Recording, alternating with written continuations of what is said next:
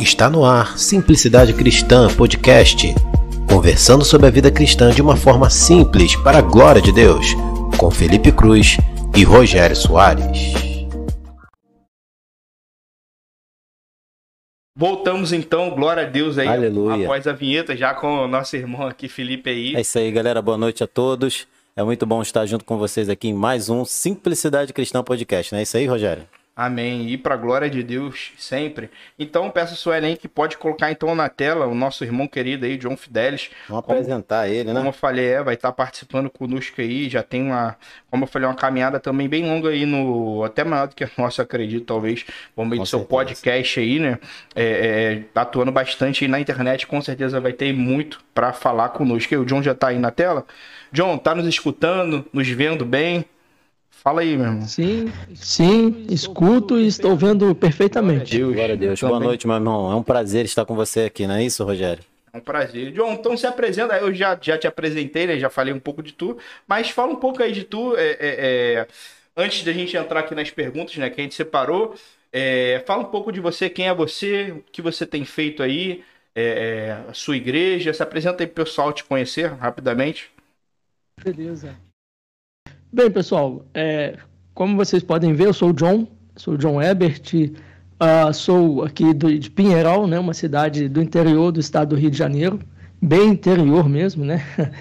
Bem, sou, sou casado, sou pai de, sou pai de três filhos, é, sou bacharel em teologia, ah, trabalho numa escola particular aqui da minha cidade, E tenho, atu... tenho trabalhado, né? tenho atuado, tenho ah, apoiado o pastor na, na congregação, nas atividades da igreja.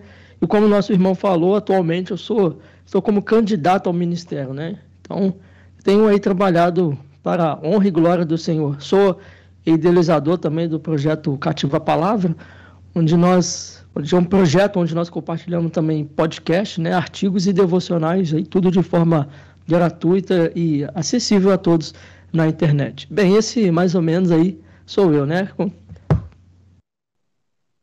O pessoal vai, vai, vamos fazer algumas perguntas aqui a cunho pessoal, né? Para tu estar respondendo, o pessoal tá te conhecendo melhor também antes de nós entrarmos aí na, na- na- nas perguntas. Quer falar alguma coisa? Felipe? É, dizer aí que, cara, pra mim é um grande prazer estar com o John aqui nesse nosso projeto, né? Ele é um dos nossos amigos, né? E que nos inspira, né? Porque esse projeto de Simplicidade Cristã foi, com certeza, muito inspirado pelo, Muito. né, pelo podcast aí do John, que também sempre está fazendo excelentes né, bate-papos e a gente também já participou.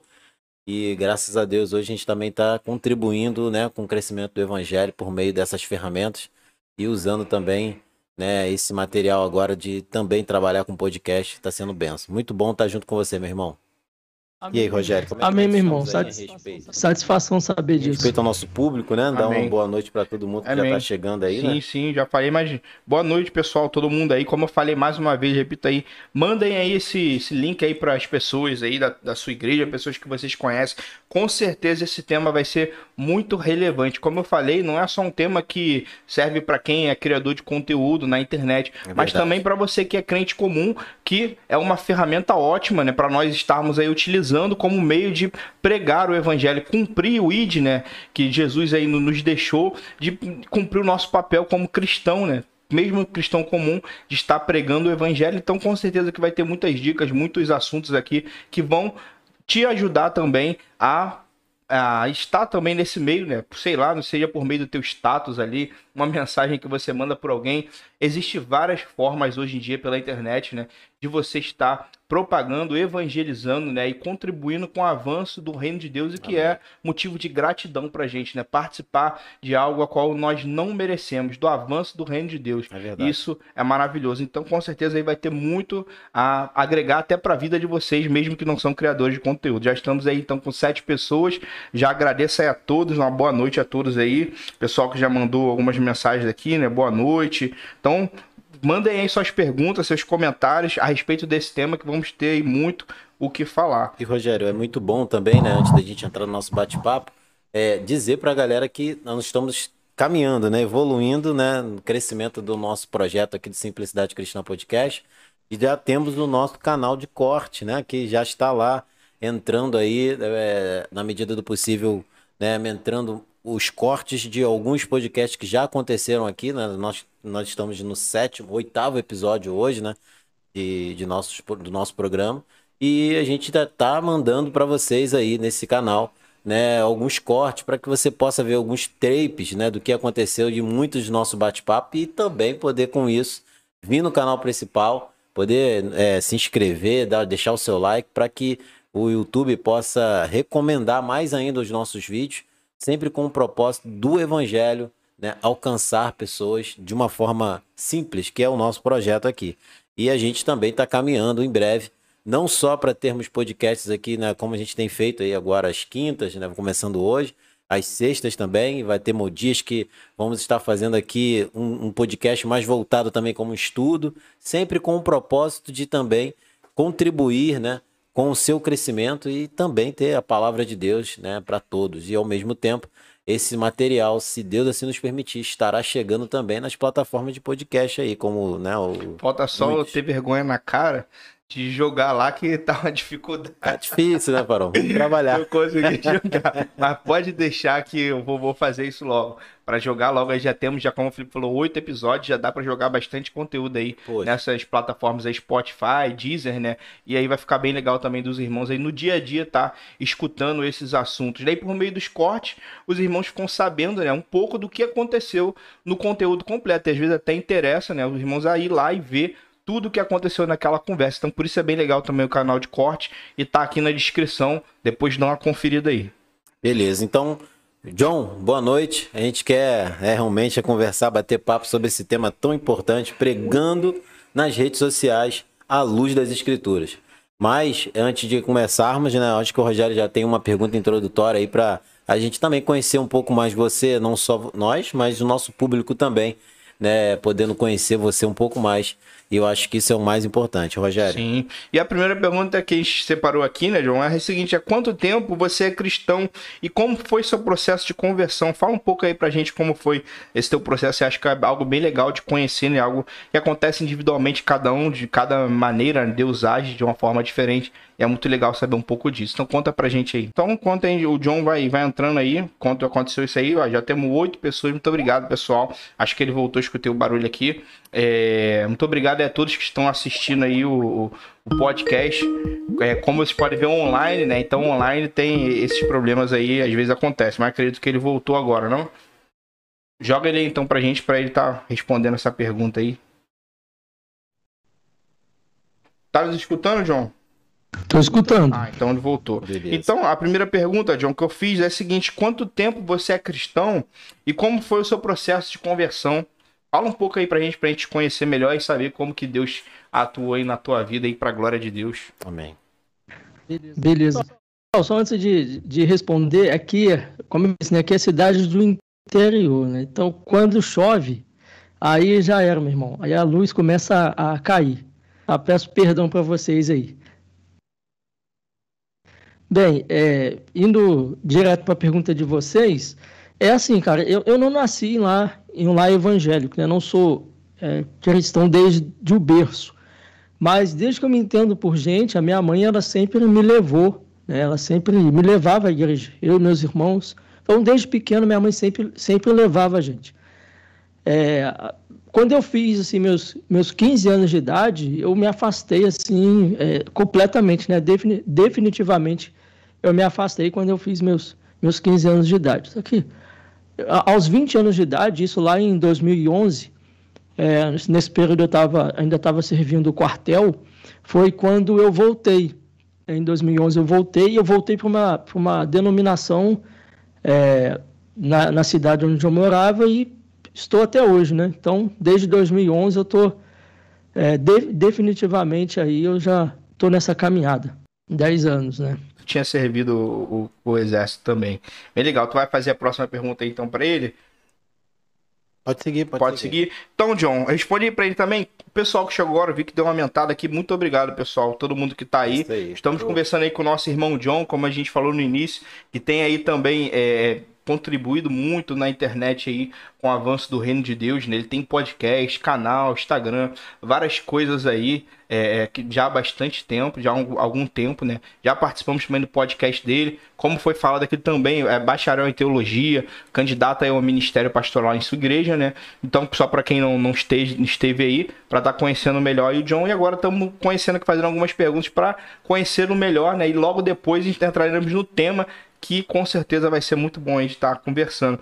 E John, como e por que você se encontra é, na congregação né, presbiteriana em Pinheiral? O que aconteceu para tu estar tá aí na IPB hoje em dia, né? O que aconteceu? Tu teve outras uhum. tu já chegou de primeiro nela? Como é que foi esse teu processo aí? É não... é, não, sim, eu já estive em outras, né? É, como eu disse, minha mãe desde pequeno sempre levava a gente. E, assim, o que eu me lembro muito que ela levava a gente era na Assembleia, né? Levava muito na Assembleia. E depois, quando eu voltei, assim, em 2011, eu fui para uma, uma denominação, é, uma igreja presbiteriana, mas que não seguia essa linha reformada, né? Ela era presbiteriana, mas ela não seguia essa linha reformada. É, e assim, de, quando eu voltei em 2011, eu já voltei fazendo, é, nessa denominação tinha uns seminários, né, que você podia fazer. E eu voltei já fazendo, estudando, é, tinha é, cursos assim de um ano. E assim, em um desses seminários que eu estava fazendo, eu estava lendo um livro de teologia, e nesse livro de teologia ele tinha um comentário é, de um pastor, que é um teólogo, um pastor e teólogo brasileiro, que era o Luiz Saião. Aí eu fui pesquisar na internet, falei, poxa, até então achei estranho, né? Porque eu nunca, até então a gente ouve falar de John Piper, não sei o quê, enfim, você não está acostumado muito a, ver, ler livros com nomes de teólogos, de pastores brasileiros. Aí eu fui ver, né, esse tal de Luiz Saião. Quando eu fui ver o Luiz Saião, aí veio, veio a renca toda, né? Aí veio Augusto Nicodemos, veio Hernandes Lopes. Aí eu comecei nesse, quando eu, quando eu tive esse embate, né, eu comecei a analisar as coisas que eu estava sendo ensinada para mim e o que, o que, eu estava ouvindo e o que esses pastores, né, estavam pregando, ensinando na internet. É, então, a partir desse momento, isso daí foi mais ou menos em 2014, 2014 mais ou menos, nessa, nessa época assim.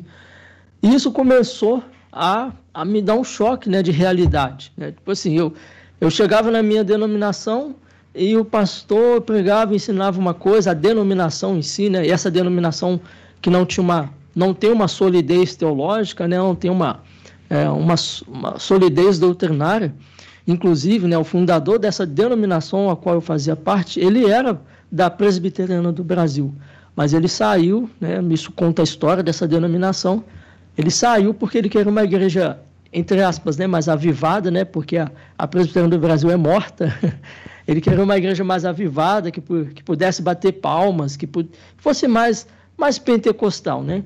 Então ele fundou essa.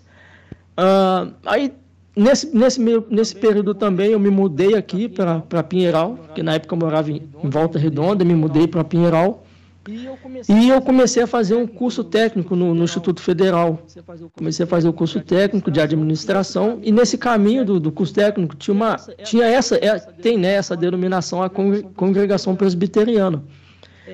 É, então, às vezes, assim, quando não tinha aula no, no Instituto Federal, eu, eu, eu visitava as reuniões da, dessa, dessa denominação, da presbiteriana aqui de Pinheiral. Então foi assim, aí eu, eu, eu, eu vim, eu comecei a visitar em 2017, né, e quando foi, perdão, comecei a visitar no final de 2016, quando foi? Em 2017, então, eu, eu membrei nessa, nessa, nessa denominação aqui, né, na presbiteriana aqui, na congregação presbiteriana. de Piral.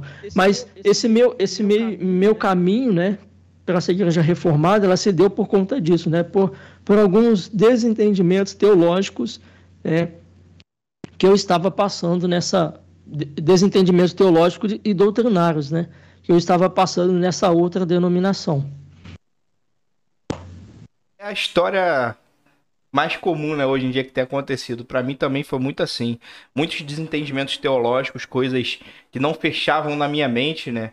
E graças a Deus, aí por meio da teologia reformada, essas coisas começaram a fazer sentido e eu entendi coisas que eu não entendia, né? E glória a Deus por isso, né? Que nos conduziu a isso, né? É. Acho que é o, é o, é, o, que acontece com muita gente. Com todos nós, né? Com todos, todos nós. nós. A minha história é quase que um, um, uma, uma cópia aí do Rogério também, e, e a gente sabe que é, isso tudo é as escrituras, né? Que lança a luz na nossa mente e faz a gente enxergar o evangelho às vezes é, em situações que a gente anteriormente vivia de forma diferente.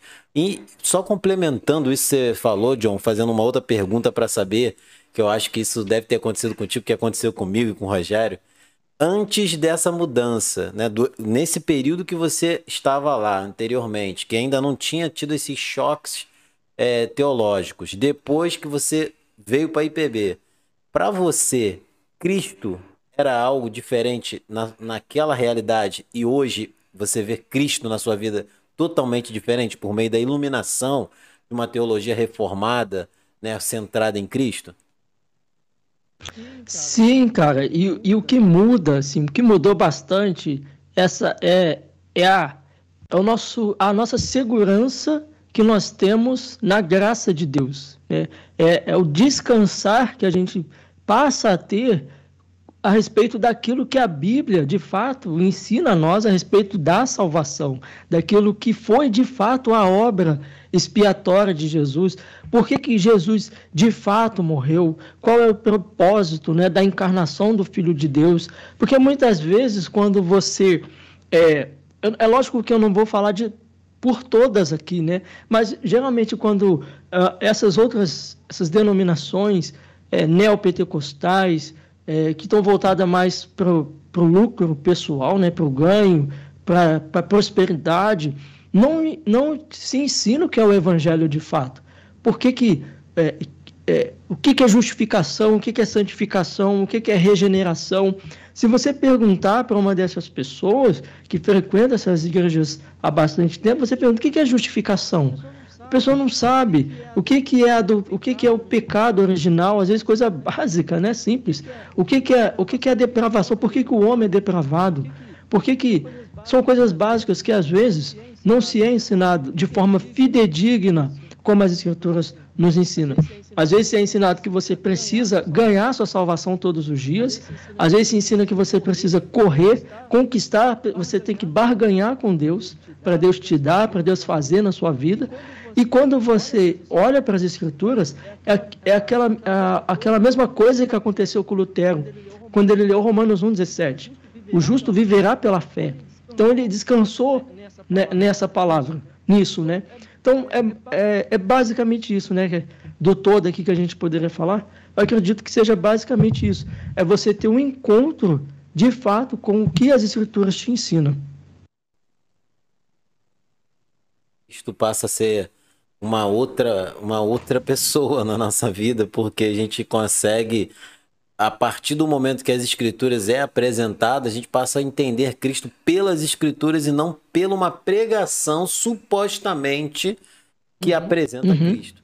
E às vezes uhum. essas pregações, essas realidades, né, que envolve todos nós, é muito, muito, muito parecido com a, a palavra de Deus. Por isso que eu acredito que a gente né, claro, soberanamente pela vontade de Deus, permanecemos às vezes tanto tempo, né, em realidade, e chega um determinado momento parece que há um, uma mudança de, de, de cisma na nossa vida, né, um, uma, uma convenção nova, porque uhum. tudo parece ser uhum. novo, porque a gente fala, meu Deus, por que, que eu não, não vi isso há tanto tempo? Porque infelizmente a realidade Sim. brasileira, né, acaba sendo que a gente está muito voltado, né, às, às lideranças, e, e poucas lideranças é, investem para que a igreja busque as escrituras para que depois ouça o que eles estão pregando e assim dê crédito ou não, mas não, as igrejas estão dizendo, né? Ouçam o que eu digo, né? Porque o que eu digo é bíblico, mas uhum. Como, uhum. Quando, como o líder está falando que é bíblico, ninguém passa a fiscalizar as escrituras. Aí uhum. vai acreditando uhum. no que está sendo dito pelo líder e ao longo do tempo, quando você vê as escrituras, ué, não está não tá batendo. Ué, mas como não tá, pô? Ele fala. Não, mas eu tô ouvindo ele há tantos anos. É, mas isso aqui não tá batendo. Porque a tendência, né, da gente ficar muito confiante no homem e não nas escrituras. E aí eu vejo que o que você tá falando lembra muito, lembra muito o que aconteceu comigo. Não sei se também o Rogério tá se vendo nesses, nesses cenários, né? E a gente em, em estados, no mesmo país, né? mas em lugares diferentes, mas aconteceu realidades né? Que é a que nos, a, nos, a, nos acometeu, é, que é muito parecida, né? Então isso a gente fica vendo assim, eu, eu particularmente, John, olho isso e falo, caramba, não é só comigo que aconteceu essa realidade de transformação no meio da caminhada cristã que já tínhamos, né? Então acho que em tudo damos graças ao Senhor, né? Porque Ele nos alcançou, né? Isso é muito bom. Amém, glória a Deus. E antes aqui de, de passar aqui para as perguntas que eu acho que vai ter mais a ver, a ver com o tema, John, o que que tu gosta aí de fazer para a gente conhecer melhor nos momentos aí de lazer? Como tu falou na cidadezinha aí, né? É, é de interior, né? O que que gosta de fazer aí? O que que vocês costumam fazer aí? Você, né? Sua família também? O John vai voltar, como ele falou, o pessoal aí tá, tá vendo, né? Ele mora na cidade do interior, lá em Pinheiral. Eu, antes de conhecer o John, eu nem conhecia essa cidade. Esse nome é aí foi... foi. Mas o John é benção e, e, falou que tá chovendo lá e tá, tá um pouco, deve estar tá intermitente na né, internet dele. Mas ele já volta aí, o pessoal é, ainda tá aí. Pô, glória a Deus, pessoal. Muito obrigado mesmo. Aí, acho que ele tá voltando. É, dá para escutar aqui, né, quando ele volta e sai. É, continue mandando aí. Vamos entrar agora aqui já no tema. No caso, né, como tá aqui, é, pregando, é, pregando né, nas redes sociais é, à luz das escrituras. Como eu falei e repito, um tema aí que com certeza vai ser muito oportuno para todo mundo, para todo mundo que é cristão. Como eu falei, mesmo sem ser é, produtor de conteúdo na internet, vai é, com certeza aí é, é, aprender muito nesse bate-papo. E mandem as suas perguntas. É. Se tem alguma, alguma dúvida sobre isso, tem alguma coisa para acrescentar, como é que você vê né, a propagação do evangelho por meio das redes sociais? Como você enxerga que deve ser feito. Mande aí também, participe conosco aí por meio desse bate-papo. Também teve já um pessoal aqui que mandou alguma, alguns comentários aqui. Muito obrigado, pessoal, mandando boa noite, né? Priscila, Suelen, né? O Rafael, mandou aí é, boa noite, salve John, meu chefe. O Rafael aí também que tá, já participou com a gente aqui né? e participa lá também, tem participado do podcast lá com o John. Tem é. feito uma série lá sobre história, muito bom também. A gente uniu essa dupla aí, ficou, ficou boa, né? Ficou muito bom, cara. E até é, é Aconselho os irmãos aí lá, as plataformas aí de podcast, Deezer, Spotify, procura Cativo a Palavra, que é o podcast do John. Tem muita coisa lá para vocês também estarem escutando. Alexandre também mandou aí é, boa noite. Pedro Cordeiro, é, nobre amigo pastor e teólogo aí falando de John, né? John é fenomenal nas redes sociais, né? É, glória a Deus pela vida de John, que com certeza aí tem contribuído muito para o avanço do reino de Deus por meio das redes sociais. É verdade. Mas, Já Rogério, é esse nosso tema de hoje, né, que a gente está falando aí, pregando nas redes sociais à luz das escrituras, é muito importante, né, John? Entra aí conosco.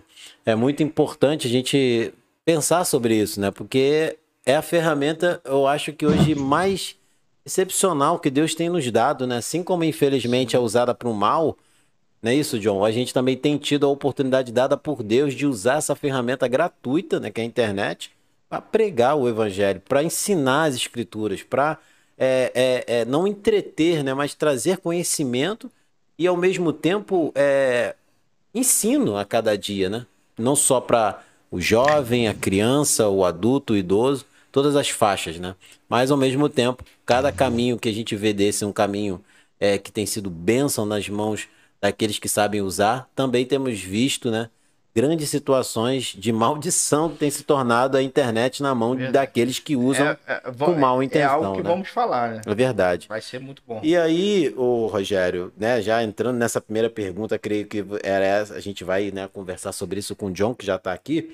A minha pergunta, John, para você, junto conosco aqui já trabalharmos, é como e por que você tem atuado na, na, propagação do evangelho nas redes sociais, né? Como que você tem feito isso? Detalha mais aí eh, no seu projeto também no Cativa a Palavra. E, e por que que você está vendo esse caminho, né? Quando você pensou em iniciar como uma porta... Motivação, né? É a sua motivação, como uma porta para levar a palavra do Senhor. Ok. É, cara, eu comecei, comecei há um tempo atrás é, eu tinha o costume de enviar SMS normal, né, para o celular do, dos irmãos. Eu enviava, às vezes, devocionais, enviava mensagens, né, textos bíblicos. Eu tinha o costume de, de enviar, programava-se uma vez por semana, enviava para o celular dos irmãos, normalmente SMS. Isso aí é 2000, 2012, 2013. Eu tinha o costume de fazer isso.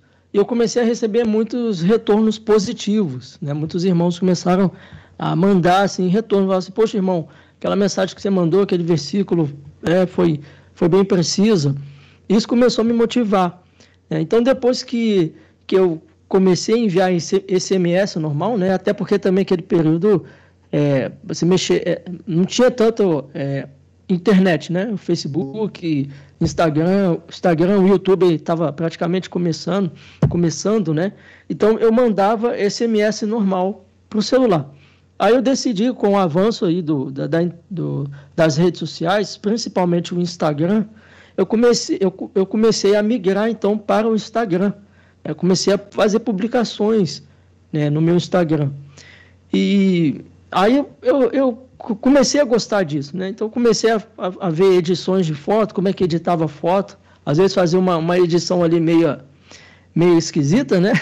Tava no começo, fazia umas edições minhas mesmo.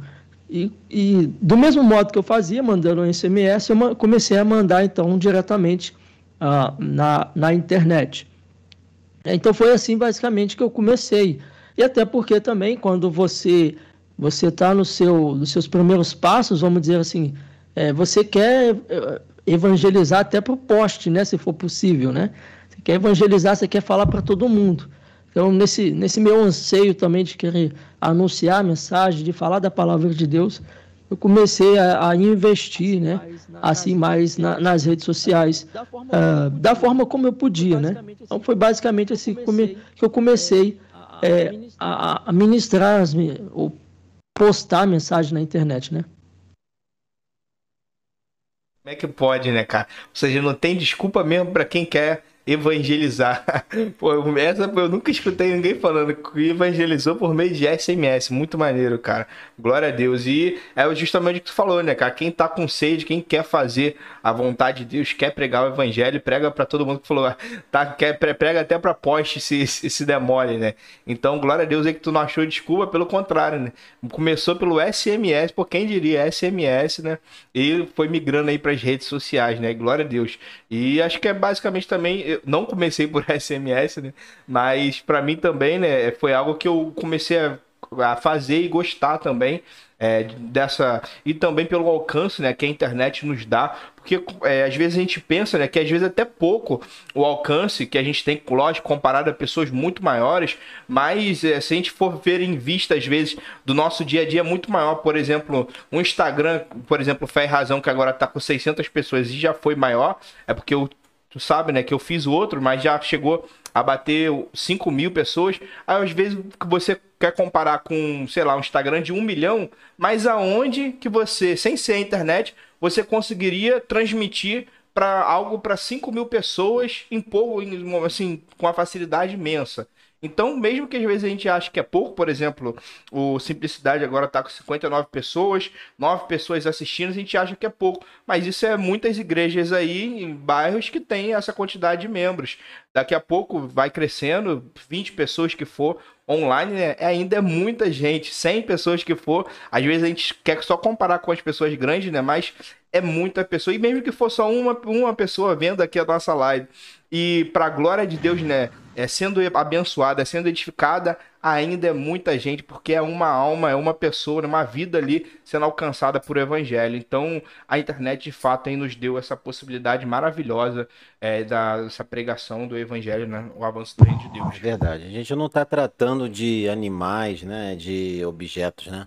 Exatamente. Estamos tratando de uma palavra que não vai no coração de alguém, fica lá e depois não surte efeito nenhum, né? Ela vai e não volta vazia. Então, tudo que a gente está falando, seja da forma mais simples possível no nosso bate-papo, sempre é para glorificar Deus, sempre é como uma flecha, que nós temos o propósito de acertar o alvo, né? Mas essa flecha não é nossa, né? Foi dada para nós, que é a palavra, e a gente só lança pela graça e misericórdia de Deus.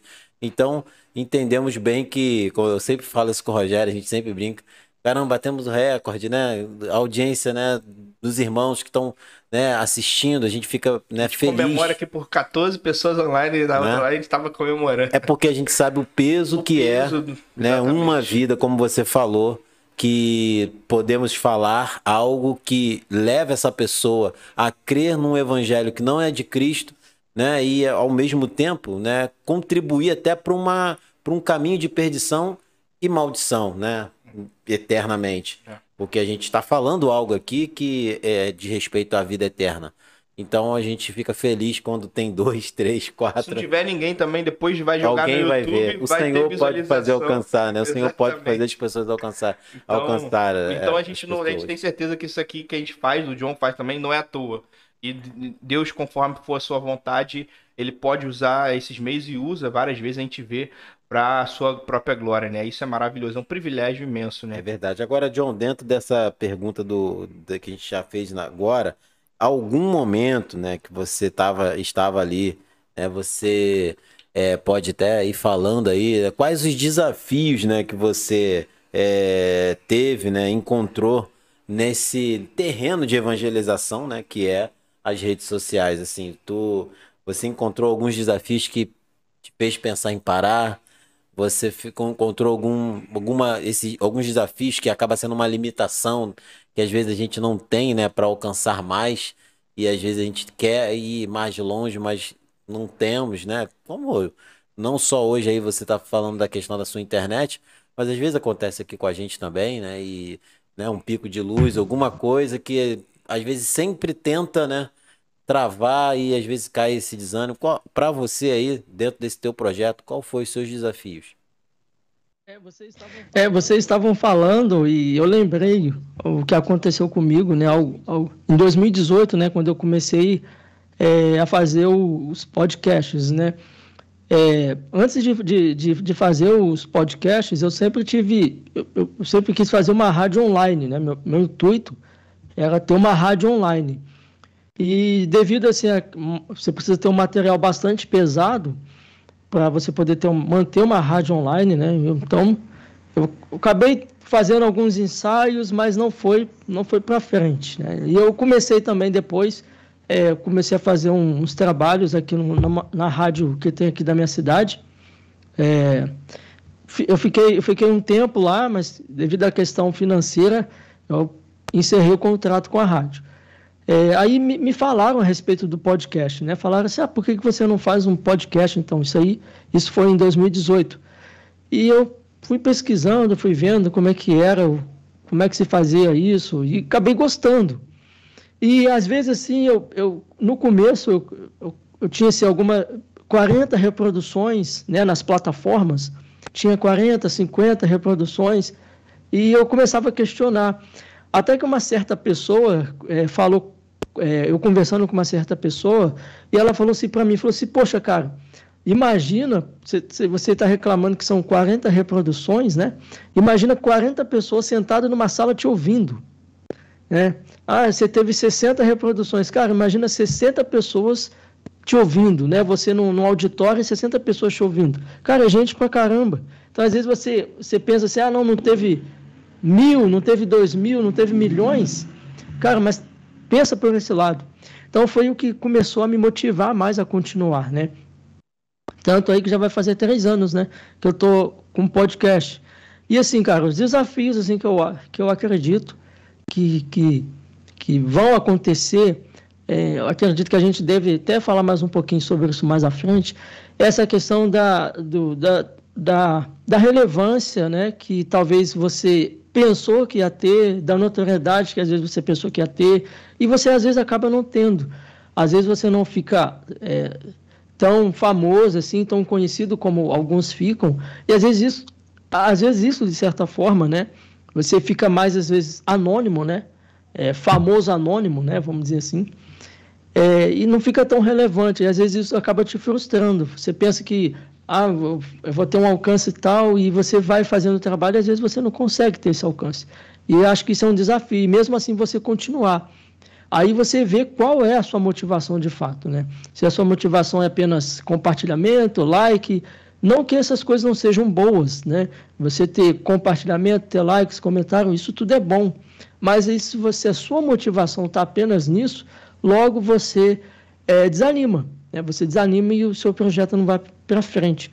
E desafio também, claro, o desafio financeiro, né? o desafio de recursos. Desafio, às vezes, quando você tem uma equipe, é de você conseguir mobilizar a equipe para fazer um trabalho é, é, com, com vontade, com verdade, né? a equipe se unir num só propósito. Acredito que esses são alguns né, do, dos desafios.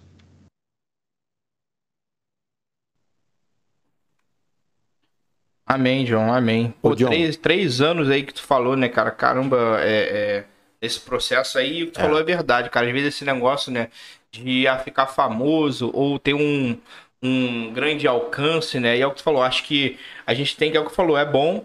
Isso tudo é bom para que expanda até mais né, a, a, mensagem do Evangelho, o nosso trabalho, aquilo que a gente tem feito, e nós fazemos para a glória de Deus, mas também é bom que às vezes a gente pare para se autoanalisar, né? Qual é a nossa motivação?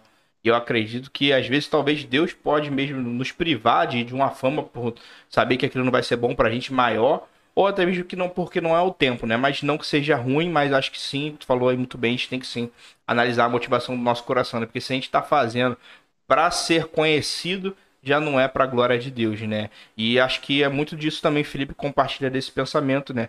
Comigo que é independente de ter pouco ali, a gente está sempre feliz também por, pelo pouco que tem, ainda que seja pouco, que a gente sabe que da mesma forma Deus vai ser glorificado, né? Isso é, é muito legal. Acho que outro, outro desafio, acho que o John vai concordar, Rogério também, é que nesse trabalho você acaba, num, de um momento ou outro, você acaba sendo muito solitário, né?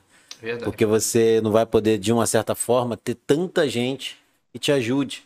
Às vezes você está na sua casa e nesse período, então, que a gente se viu mais usando a internet foi num período que mais a gente teve que ficar sozinho, que é o tempo de isolamento devido a essa questão da pandemia. Então, quem começou como eu, que comecei no meio da pandemia, né, em dia, dia 5, se eu não me engano, de maio de 2020, que o Evangelho Visão Cristocêntrica se iniciou esse projeto, que era um desejo meu de muitos anos, né, e é que eu falo, a gente às vezes está em outra realidade, a gente às vezes não consegue enxergar o quanto a gente já poderia usar uma ferramenta como essa, que é a internet, às vezes por medo, por falta de incentivo, e a gente acaba em outras realidades ouvindo pessoas, né, nos incentivar, dando apoio, né? Então isso é fundamental.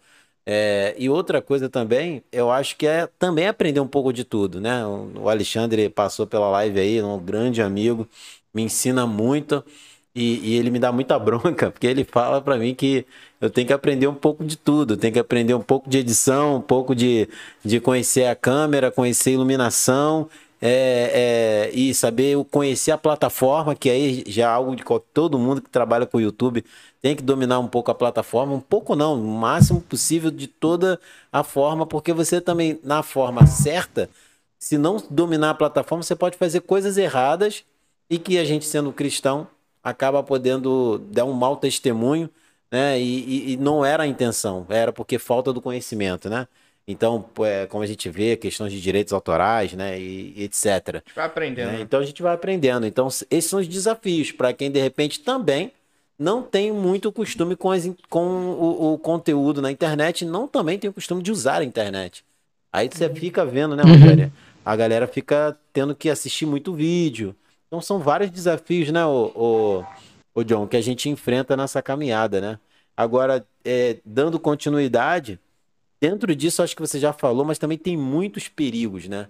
É, um, acho que você citou alguns aí, mas se você pudesse dar ênfase em alguns, ou dois, ou três, sei lá, quanto você vê aí que você sentiu que isso foi um perigo que passou te sondando, te rondando os perigos que você também encontra nesse terreno. O que, que você poderia falar para a gente aí? Sim. É, Sim, é, ainda a respeito desse, desses desafios, né, às vezes que a gente, a gente pode encontrar né, na, na, na, na, nesse processo de evangelização nas redes sociais, eu gostaria de falar que às vezes são dois, né, na verdade. Um positivo e um negativo, né? Esse, esse, esse perigo positivo, ele é bom porque é a busca por relevância. Né? Como a gente falou aqui, você tem um maior alcance. Eu acho que esse perigo é bom de certa forma. Numa uma certa dosagem, ela é boa. Você buscar por relevância, por maior alcance, uma busca por adequação e qualidade, né? Você melhorar os seus recursos, a sua qualidade, o seu isso isso é um, é um perigo bom. né? Agora, o negativo é a perca de foco. Eu acho que um dos perigos de, de, de se evangelizar pela internet é quando você perde o foco daquilo que você gostaria de estar fazendo e você acaba indo por outro caminho que não era aquele inicial que você desejava, né? Então, acho que né, um dos desafios aí da, das redes sociais, é, ainda na, na pergunta anterior, seria isso, um positivo e o negativo. O positivo é a busca por relevância, né? que é, é sadio isso, com, com, com uma boa dosagem. E o negativo é quando você, de fato, você perde o foco. Agora, é, você me pergunta né, a respeito dos perigos né, de, de, de, de se evangelizar né, na, na internet. É, a internet ele é um, um, ambiente muito aberto. Né? Você vai encontrar de tudo na internet. Né? Você, quando você abre ali a internet, você encontra de tudo.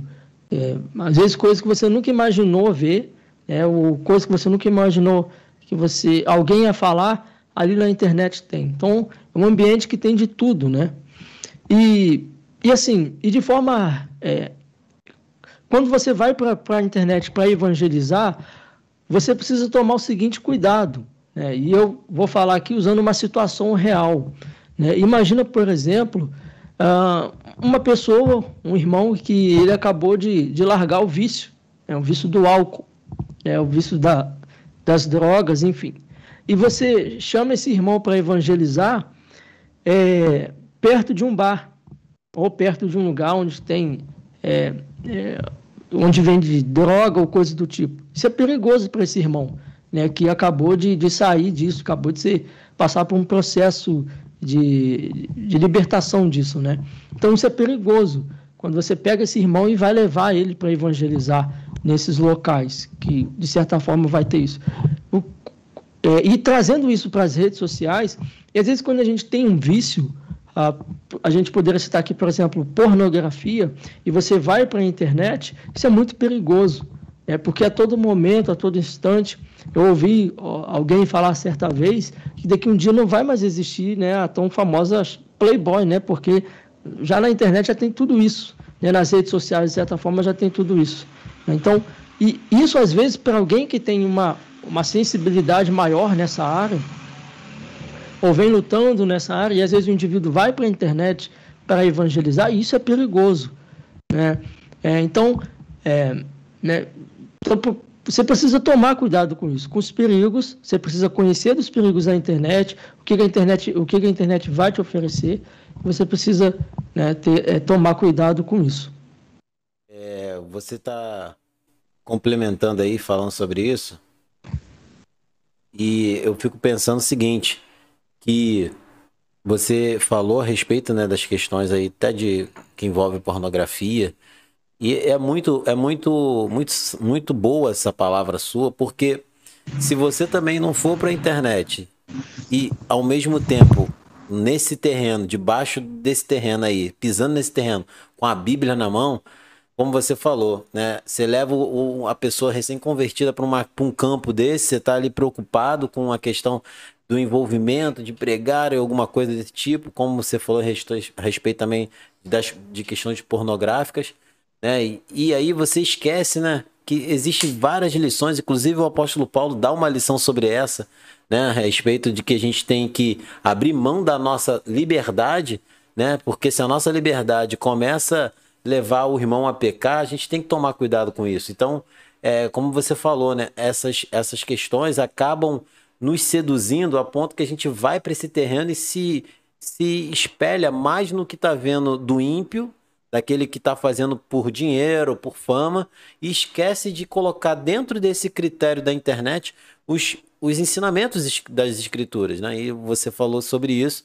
É, é, eu acho que se acontece um caso como esse, né, que você falou, o cara vai evangelizar e, e alguma coisa desse tipo, ou outros, outros exemplos, ele tem que estar tá sempre olhando as escrituras, né? Para ele não entrar no terreno comum, né, secular, que é o uso da internet, como você falou, e muitas questões de views, né, as pessoas fazendo grandes apelos, né, para poder ter essas, essas visualizações, acaba sendo uma coisa que acaba é, diminuindo o seu trabalho, que é para o reino, porque você pede tanto, você se humilha tanto, você, né, e uma coisa que a gente deveria né, medir como ouro também, né? E tá ali levando a mensagem do evangelho.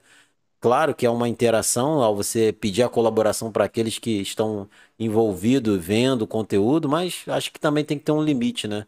Isso que você fala é muito, muito pertinente a, a todo esse momento né, que envolve, né, essa sedução da internet que envolve muito a cabeça das pessoas.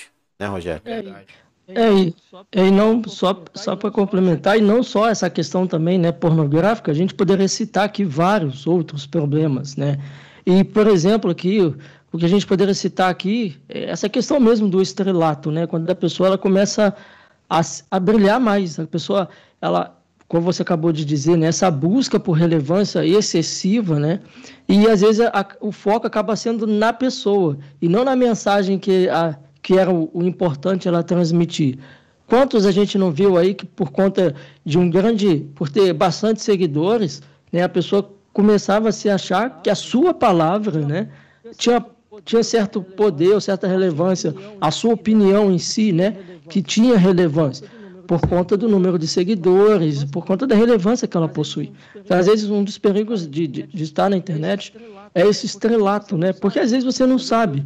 Às vezes hoje você dorme e você está com 500 seguidores, amanhã você pode acordar e está com 20 mil, 30, 50, você não sabe.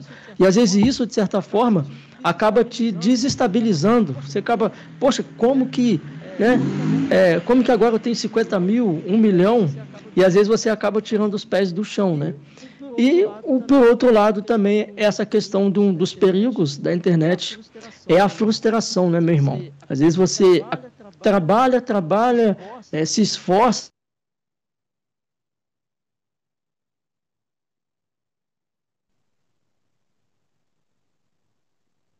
Deu uma travada aí? Deu. Acho que Acho deu. que o. John, quando ele voltar aí, ele continua falando, mas algo também que eu tava pensando aqui, né? Acredito que talvez ele até esteja escutando, e quando ele voltar a gente coloca ele aqui de novo. Como a gente falou, a internet dele lá mora no interior, né? Chovendo e tava um pouco complicado.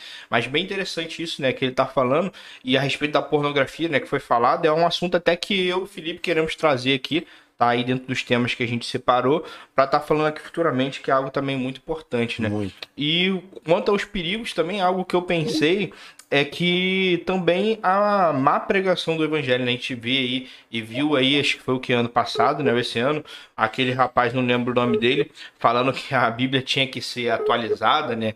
Então o João falou muito bem, porque a gente também tem que tomar cuidado, porque a, a além do, do, da internet nos abrir a possibilidade de pregar o evangelho e de alcançar muito mais pessoas do que às vezes nós conseguiríamos, né, no nosso dia comum, também abriu ali um campo minado, né, onde tem ali diversas pessoas falando o que quiser. Às vezes pessoas ali que nem conhecem a fé direito, nem conhecem a Bíblia, é, é, é pelo menos os assuntos básicos, né, e tá falando lá um monte de coisa que talvez pessoas vão ver e é, ao, ao, invés de ser uma benção, ao invés de ser algo que vai edificar essa pessoa, pelo contrário, vai ser algo que vai prejudicar a fé daquela pessoa. Então, foi algo bom que a gente acabou ganhando, né? Um certo alcance maior, uma possibilidade de alcance maior, mas também virou, acho que, um campo minado ali onde tem de tudo hoje em dia na internet, né? Então, além de, de ser bom, também tem que se tomar esse cuidado de o que que eu tô vendo,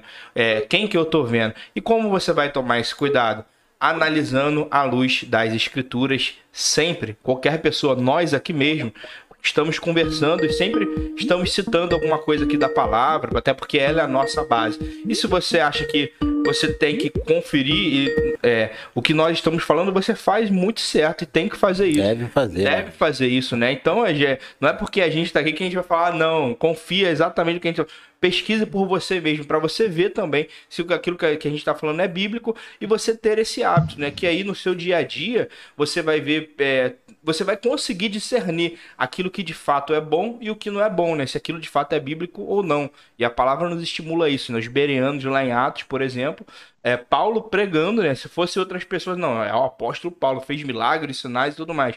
Mas não, os bereanos lá quando o apóstolo Paulo estava pregando, diz que eles conferiam, é, estavam conferindo nas escrituras se tudo aquilo que ele estava falando batia. Então acho que esse é o norte, né?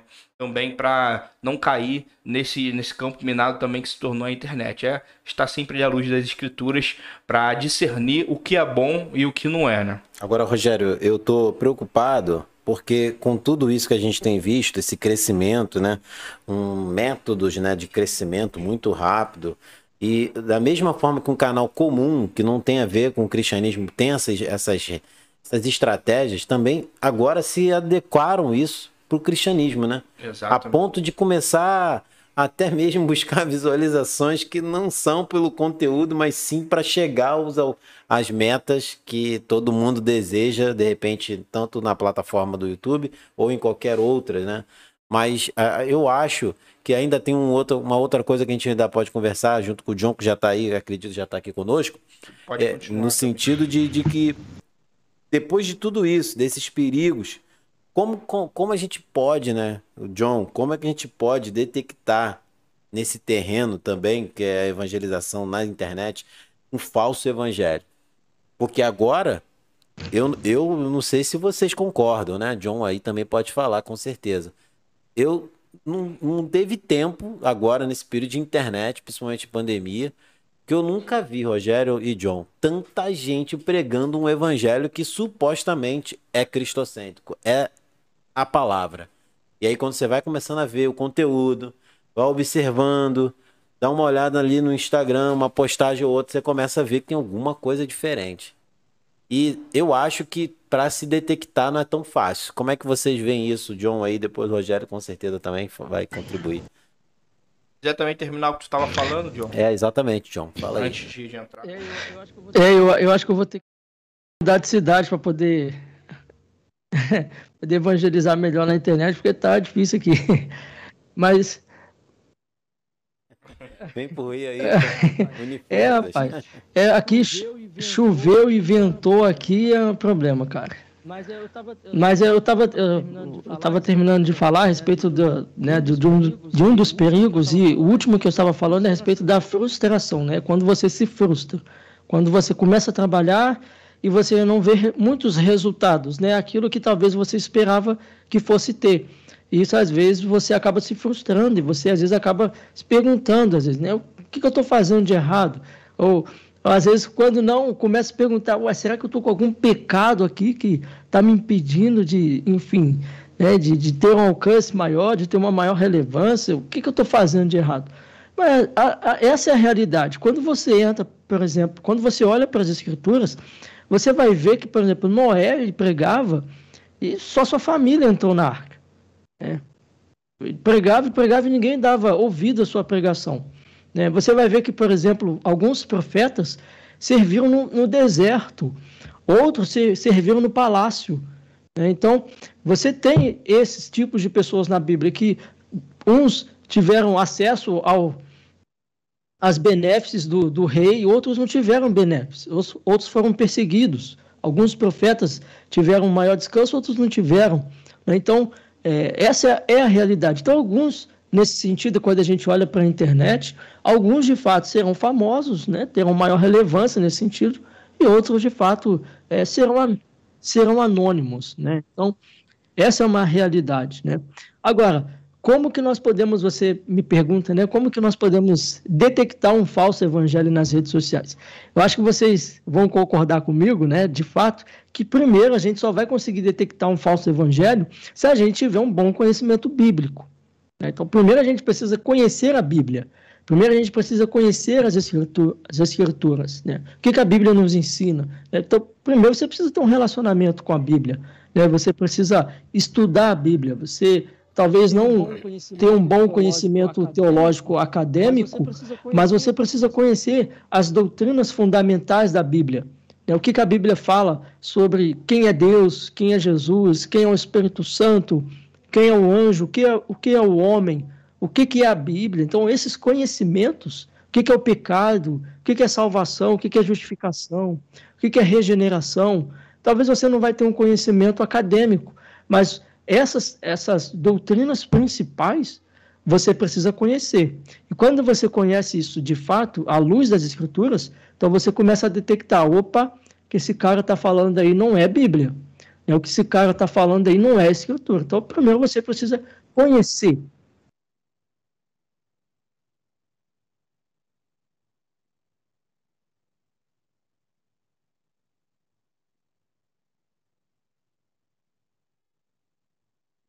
Não é porque eu estou ouvindo você ah, falando não, aí. Mas pode seguir, pode seguir. Então você precisa, então você precisa, né? Você precisa ter um conhecimento bíblico, né? Para você poder é, começar a ver o que de fato não é. Então, se você não conhece a Bíblia, você vai ser enganado facilmente. Né? Você vai ouvir coisas e vai aceitar facilmente. Né? Então, esse é o primeiro caminho para você detectar um falso evangelho: é conhecer as Escrituras, ter intimidade com a Bíblia. Né? Então, isso é fundamental. Né? E um falso evangelho, quando você começa a olhar esses falsos evangelhos na internet, eles distorcem a Bíblia, eles distorcem o que as, as escrituras no, nos fala e distorcem para o seu prazer, né, para o seu talvez para sua notoriedade, para ganhar alguma relevância, para ganhar alguma autoridade, ou até mesmo para arrancar dinheiro das pessoas. Então, quando você começa a ver que é, há essa, é, é, esse interesse, esse modus operandi por talvez ali de alguma forma é, por bens materiais, né, ou, ou talvez para as pessoas é, para ele ter alguma relevância, alguma autoridade, então começa a distorcer as escrituras, porque a, as escrituras nos ensinam a apontar para Ele, apontar para Deus, a dar glória somente a Deus. O que a gente deve fazer deve ser tudo para a glória de Deus. Quando eu começo a fazer as coisas para mim, por mim, tudo por mim, glória somente a mim, amém, aí é perigoso. Aí você começa a ver que isso não é o evangelho de fato. Então, eu acho que, que é, você acho que uma das formas é isso, né? Você começa a analisar isso. O que, que essa pessoa está pregando, o que, que essa pessoa está ensinando de fato. Isso à luz das escrituras está certo, isso à luz da Bíblia é de fato correto. E quando a gente olha para a internet, isso tem aos montes, né? Então, com o advento da internet, né, com essa facilidade que a internet nos deu, essa democracia que a gente vive na, na internet, né? Então, essas pessoas que antes estavam lá no cantão, às vezes lá, no, lá às vezes não era muito conhecido, não tinha muita notoriedade, começou a ir para a internet, nessas denominações que pregam o falso evangelho. Começaram a ir para a internet. Isso tem aos montes, né? isso tem a, a, aos milhares. Né? Isso, você vê aí é, todo instante. Então, um, uma das formas de você detectar, eu diria aqui, é uma dica que eu deixo aqui, é você conhecer as escrituras e as doutrinas fundamentais das escrituras. Isso a gente está falando por quê? Porque você, é, a gente está falando aqui sobre evangelizar à luz das escrituras. É, você vai evangelizar na internet à luz das escrituras e para você não ser enganado, né, não se misturar com esses falsos evangelhos, você evangelhos, né, e pregações, denominações, o que é que seja, você precisa conhecer de fato as escrituras.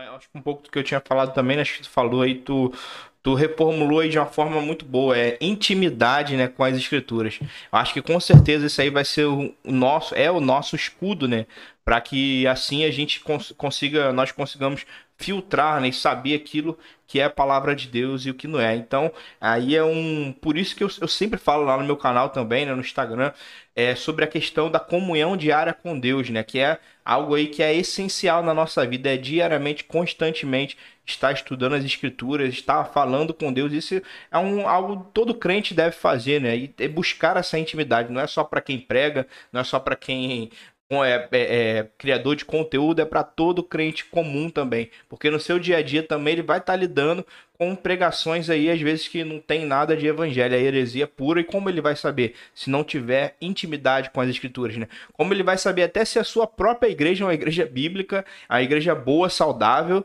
se ele não tiver a intimidade com as escrituras, né? Então acho que o John resumiu falou muito bem sobre isso. Rogério, cara, mas essa parte, né, de, de, de como detectar, né, os falsos, é, o falso evangelho, nas redes sociais. Acho que é, isso é muito profundo. Tem muita coisa que a gente pode tirar daí. Porque eu vejo que na pandemia isso foi muito oportuno, né, o, John? Para quem tá ali esperando uma oportunidade de crescer, começou a colocar o seu canal, né? Às vezes uma comunidade, uma igreja, e coloca, e às vezes você tem a sua comunidade, está ali pela sua igreja ouvindo, e daqui a pouco você está ouvindo três, quatro cultos, né? Com a, com a aba do YouTube minimizada ali no computador, no celular, vai, sai de um, entra em outro, e fica uma, uma salada, né? Fica uma, uma, uma um, diversas informações que você não consegue acompanhar porque você não está focado no culto, como é um culto na igreja. Agora, também tem outra coisa. É, muita gente se fez igreja nesse período também, né? Não só na questão da pandemia, nas redes sociais, mas no sentido de que esse foi um momento oportuno de muita gente que estava tentando entrar, ter uma brecha para abrir essa porta, a porta se abriu naturalmente por causa da pandemia. As pessoas entraram como bandeira de igreja. E, e às vezes uhum. é uma uhum. pessoa pregando e que já, como você falou, a gente falou, uma pessoa que a gente está pregando aqui, é, é, nosso trabalho aqui no Simplicidade Cristã, mas todos nós temos consciência puríssima isso aqui não é uma igreja. A gente, no final de semana, estamos congregando na nossa comunidade, graças ao nosso bom Deus, aprendendo na escola bíblica, sentado ouvindo o evangelho. Então, muita gente passou uhum. denominar igreja também. E isso pode ser que, de repente, não seja diretamente uma questão do falso evangelho, mas já é uma oportunidade de se tornar um caminho de um evangelho duvidoso, correto, John?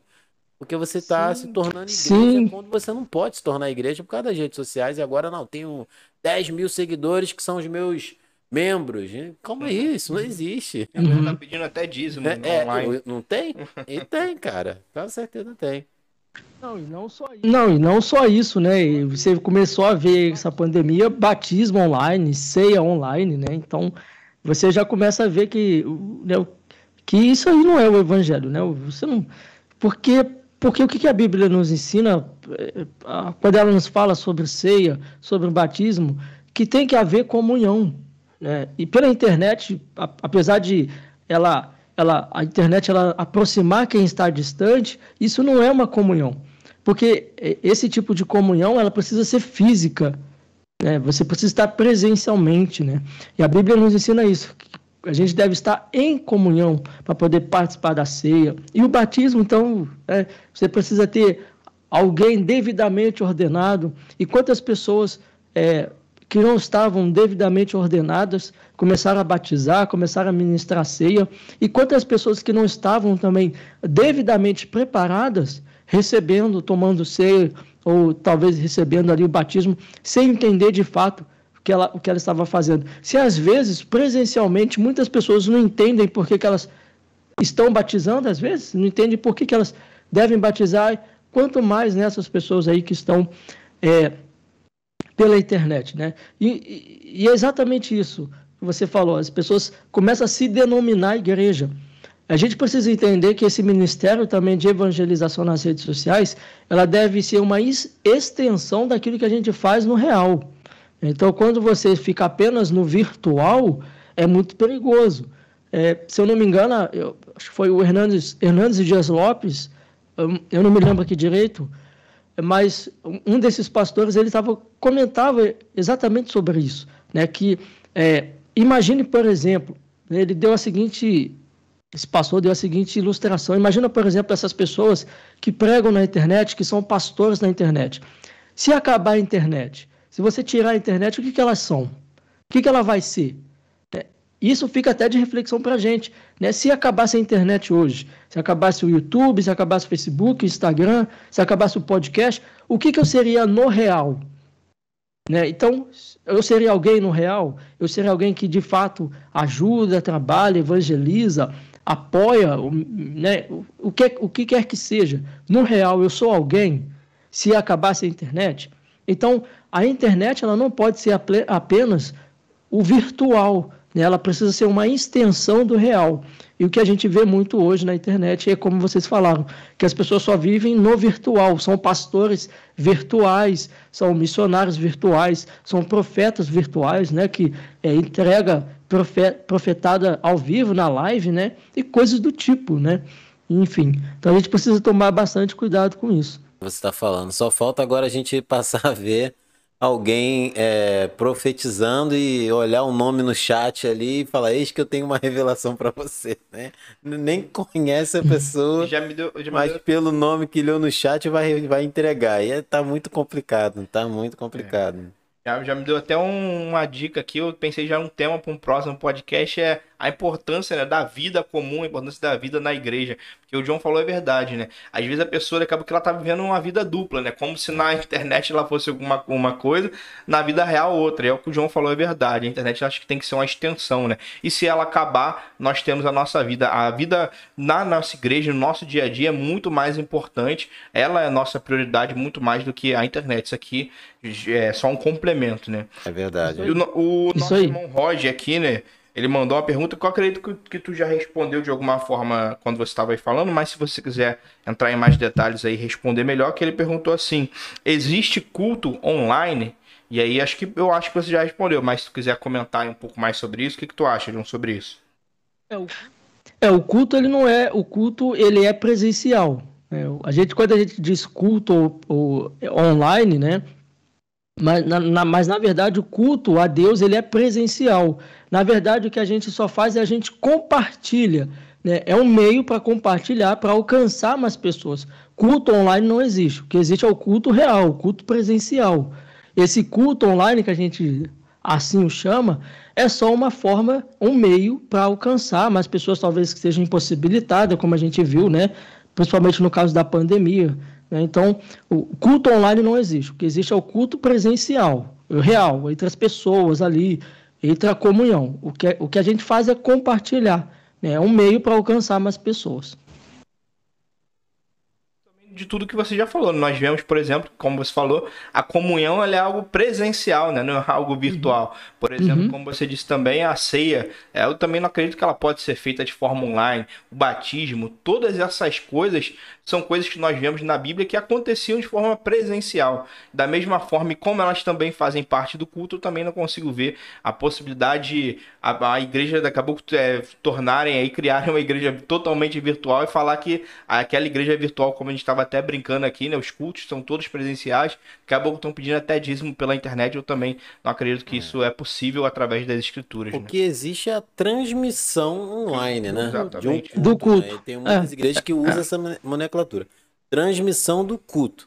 E não uhum. culto online. Uhum. Porque, na verdade, é, eu vejo assim, né? O, a, a, até na época da pandemia, que as pessoas não estavam na igreja, muitas das vezes só aquela equipe, né, de louvor e ministerial ali, os presbíteros, pastores, seja qual for a igreja, né, estando ali na sua congregação, ali já se denominou um culto. E eles estão transmitindo esse culto, né? Por mais que a câmera esteja direto para o pregador, falando com a pessoa na sua casa, ele está transmitindo o culto que ele está fazendo. Porque é quase que impossível ele transmitir um culto sozinho. Ele tem que ter alguém. Então, se tem dois ali, naquele ambiente onde ele está, na igreja, ele está fazendo uma transmissão do culto que ele já está realizando ali, né? É, é, é, é, entregando a Deus um culto. E esse culto está sendo transmitido pelas redes sociais para os membros daquela igreja. Porque se uhum. denomina culto, então vai poder o batismo, vai poder né, a ceia e tudo outros vai, vai, ter, vai ser normal. Porque se tem que ter o culto, então a igreja não precisa ser presencial, né? Não precisa ter a comunhão dos santos, né? É, então isso é bem É, eu vi também. uma. Muita gente abraça isso de uma forma e defende eh, eh, essa questão justamente por causa dessa chegada da, da, das redes sociais devido a essa pandemia. As pessoas abraçaram isso como uma verdade e não querem uhum. analisar uhum. pelo outro lado o que acontecia antes de toda essa pandemia. E já estão denominando que isso sim, é o culto é online, o batismo também pode ser e assim vai. Então é complicado que Verdade. a gente não crê nisso, né? Verdade. É, eu vi, eu vi, né, uma, uma cantora famosa gospel, né, que é muito conhecida, muito famosa, e, e, e veja é, como que tá, como que está a situação, né? Ela, ela começou a fazer a ministração e ela começou a fazer o apelo né, na, na, nessa transmissão ao vivo que ela, tava, que ela estava fazendo. E ela começou a, a. Nessa transmissão, ela perguntou assim para as pessoas que quem, dese, quem desejava aceitar a Jesus ali naquele momento, como se nós aceitássemos a Jesus, né? Mas ela fez esse apelo e ela pediu para quem quisesse aceitar Jesus que colocasse no, nos comentários ali do, do, do, chat, né? Que eu aceito a Jesus. E olha, vê se isso tem, tem cabimento. Né? Como que é, isso de fato vai efetivar uma salvação quando alguém diz num comentário de uma transmissão ao vivo que aceitou a Jesus. Né? Então, é, eu acho, eu acho, que, eu acho, eu acho que é uma, uma. Eu não sei se é alguma coisa do tipo assim, mas a pessoa tinha que escrever alguma coisa ali que aceitava Jesus. Não sei se era hashtag aceita Jesus. E triste, né, cara? É. Como é que pode, é. cara? Então, e, então imagina essas pessoas aí que estão sendo é, nutridas por esse tipo de, de desse falso evangelho. As pessoas estão sendo nutridas, que são nutridas diariamente por esse tipo de pregação, esse tipo de evangelização. Aí quando você chega numa pessoa dessa e pergunta, né, o que, que é a justificação, a pessoa não sabe te responder. Né? Pode falar. Yeah. Então, John, o, o que eu, o que você falou agora na, a respeito disso, eu fiquei pensando aqui. É, se isso tudo começar a ser de uma forma muito frequente, daqui um tempo, né, por é, bater o martelo que isso é uma verdade, né, Rogério, Daqui a pouco, então, a pessoa que vai dizer que vai aceitar Jesus em casa, e porque ele, ele, foi, ele recebeu esse apelo de, de alguém que está pregando, a pessoa vai botar a cabeça ali, encostar na televisão, no celular, e o pregador do outro lado vai colocar a mão ali na tela e vai orar, porque a, a ideia que também que se passa, o, o John, é que essa conexão tem, pode acontecer e, e, e é normal mesmo sendo distante. Uhum. Porque, é, uhum. como você falou, se isso for possível, a gente quebra a preciosidade da, da, da comunhão, principalmente no período da ceia. Aquele momento que é realmente um momento de família, um momento que está todo mundo reunido, né, louvando a Deus, bem dizendo o nome do Senhor e participando desse momento sublime, que, que é uma coisa muito maravilhosa que a igreja recebeu da parte do Senhor. E isso, quando você esvazia isso fazendo de casa, né? Cada um levanta na sua casa o cálice, o pão. É, é, é para mim, é. é. não dá para é. enxergar base nas escrituras para isso. Então, eu vejo que são situações que às vezes não é nem discutível, mas a gente vê pessoas ainda tentando encontrar argumento, né? É, e a igreja, uhum. é, e a igreja no, no período da perseguição, até sob perseguição, é, às vezes eles estavam impedidos de se reunir, é, mas aonde eles estavam, seja nas sepulturas, né, nas catacumbas, né, é, seja nas catacumbas, eles eles buscavam ter esse momento de comunhão, até sob perseguição, espalhados por todo canto. E é assim que deve ser. A, a igreja ela deve zelar pela essa comunhão. É, eu, eu, de fato, assim, não entendo. Eu sei que nós ficamos impedidos por um certo momento por, por questões sanitárias, né, da pandemia, de, de decretos, nós ficamos impedidos de nos reunirmos né, por um pouco de tempo.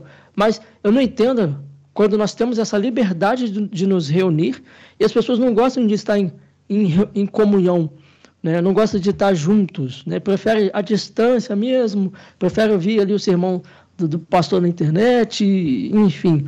Isso é muito perigoso. A, a internet ela é boa, ela é necessária, ela é uma boa ferramenta para a gente poder evangelizar, mas não deve ficar né, apenas nisso. Até a gente falou aqui, né, quando a gente conheceu é, a mensagem mais certa, né, mensagem bíblica, ouvindo pregadores na internet, mas isso nos levou ao real. Né? A gente não ficou só no, no virtual, a gente saiu do virtual e foi para o real, tomou uma atitude no real. Então é assim que deve ser. Né? A internet ela deve ser só um recurso. É verdade. E é o que tu falou, também não sei como essas pessoas, né, às vezes não, não sentem, não é, sentem essa falta, né? Porque eu acho, eu sinto falta se eu ficar algum tempo sem ir pra igreja, se eu não puder ir, se eu não for, é por algum motivo, eu não, não, não costumo deixar de ir porque eu sinto falta, né? Essa presença, estar junto com outros irmãos, né, que tu falou, acho que faz toda a diferença e é essencial para o nosso convívio, né, para o nosso crescimento, para a nossa edificação. É algo maravilhoso que Deus nos dá, né? E jogar isso para o online, é, eu também não, não, vejo sentido nisso, não. É, uma, algumas perguntas né, que mandaram aqui, o Rafael e o, o Roger aqui contribuindo bastante. Obrigado aí, vocês, cara. Vocês sempre estão contribuindo bastante com ótimas Verdade. perguntas. E o, o Roger, ainda dentro disso que a gente está falando, falou algo aqui que é muito bom. muito oportuno. Né? Ele falou assim: compartilhar o culto não é uma faca de dois gumes, a saber, ajuda quem não pode ir, mas atrapalha aqueles que podem ir e acabam ficando em casa, né? Então, pô, acho que isso aqui é muito legal mesmo de falar. Quero até vi o, o pastor Paulo Júnior, né, da, da Igreja Aliança do Calvário, quando eles aí foram começar a transmitir o culto, eu vi, eu lembro que ele falou é, da seguinte forma, ele falou: se eu ver uma diminuição dos membros presencialmente por conta dos cultos online, nós vamos cortar o culto online. Aí ele falou, porque isso aqui é somente para aqueles que são de outros estados, muitas pessoas que nos, nos acompanham, para poder, caso não, não tenham a igreja e tudo mais, não estiver ainda congregando, poder nos assistir. Mas se ele visse uma, um desleixo né, dos próprios membros ao se acomodarem, ficarem em casa, que as transmissões iriam parar. Então, acho que o Roger falou que muito bom. De fato, é uma faca de dois gumes e acho que a gente tem que tomar esse cuidado aí, né? Mas vocês podem acrescentou falar. muito bem, cara. Acho que falou tudo a respeito disso, porque, como você bem falou, se a questão desse culto é que eu compartilho agora é para que fale assim, não, vou mandar para aquele irmão que hoje não veio, né, para ele ver. Na beleza, o culto cai ao, ao mesmo tempo a compartilhamento automático, vai para os grupos e muitas das vezes a pessoa fala, hum, caramba, 10 minutos, né? Eu chegaria atrasado uns 15 minutos na igreja, não. Já vai começar o culto, já vai cair a transmissão aqui, vou ficar de casa mesmo. Então, às vezes, você não é contribuinte para esse pecado, não. Porque às vezes, na verdade, o pecado está no coração daquele que nem quer ir à igreja. Agora, se você faz, né? Eu vou mandar para o irmão não poder vir, né? Porque acho que é melhor ele ficar em casa. Aí eu acho que já é uma coisa surreal de quem está compartilhando, né? Em, em, mandar um link para alguém para que a pessoa não venha para a igreja. Mas eu acho que essa questão de quem compartilha, compartilha no caso, se for uma pessoa sã consciência, segundo a palavra de Deus, quer compartilhar para que outras pessoas que não são crentes ouça e assim ao assistir o culto tem aquele aquele start, né? Para poder, quem sabe, é um amigo seu que te manda uma mensagem depois, cara, assistiu o culto da tua igreja, aqui rapidinho, poxa, que palavra.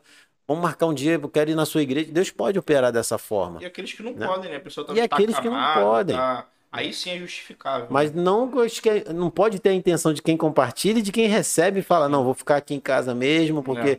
acabaram de compartilhar o culto, é melhor em casa. E nem eu falar, não, vou compartilhar pro irmão para ele não poder vir, né? Porque ele pode, ele pode até vir, mas é melhor que ele fique em casa. Não, se você faz isso, você está prestando um desserviço ao evangelho, né? Então acho que isso não pode acontecer de maneira alguma. E aí, John, o que, que tu acha? É, eu acho que é uma faca de dois gumes em dois pontos, não por si só, né? Não por conta do compartilhar, do, do transmitir.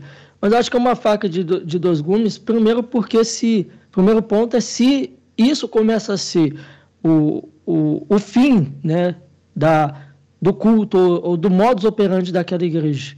Né? Se isso passa a ser o fim, o modus operandi, aí é uma faca de dois gumes. Né? Se, se o transmitir a internet passa a ser é, não, é, não um recurso, mas um modo ou meio, então acho que isso é sim uma faca de dois gumes.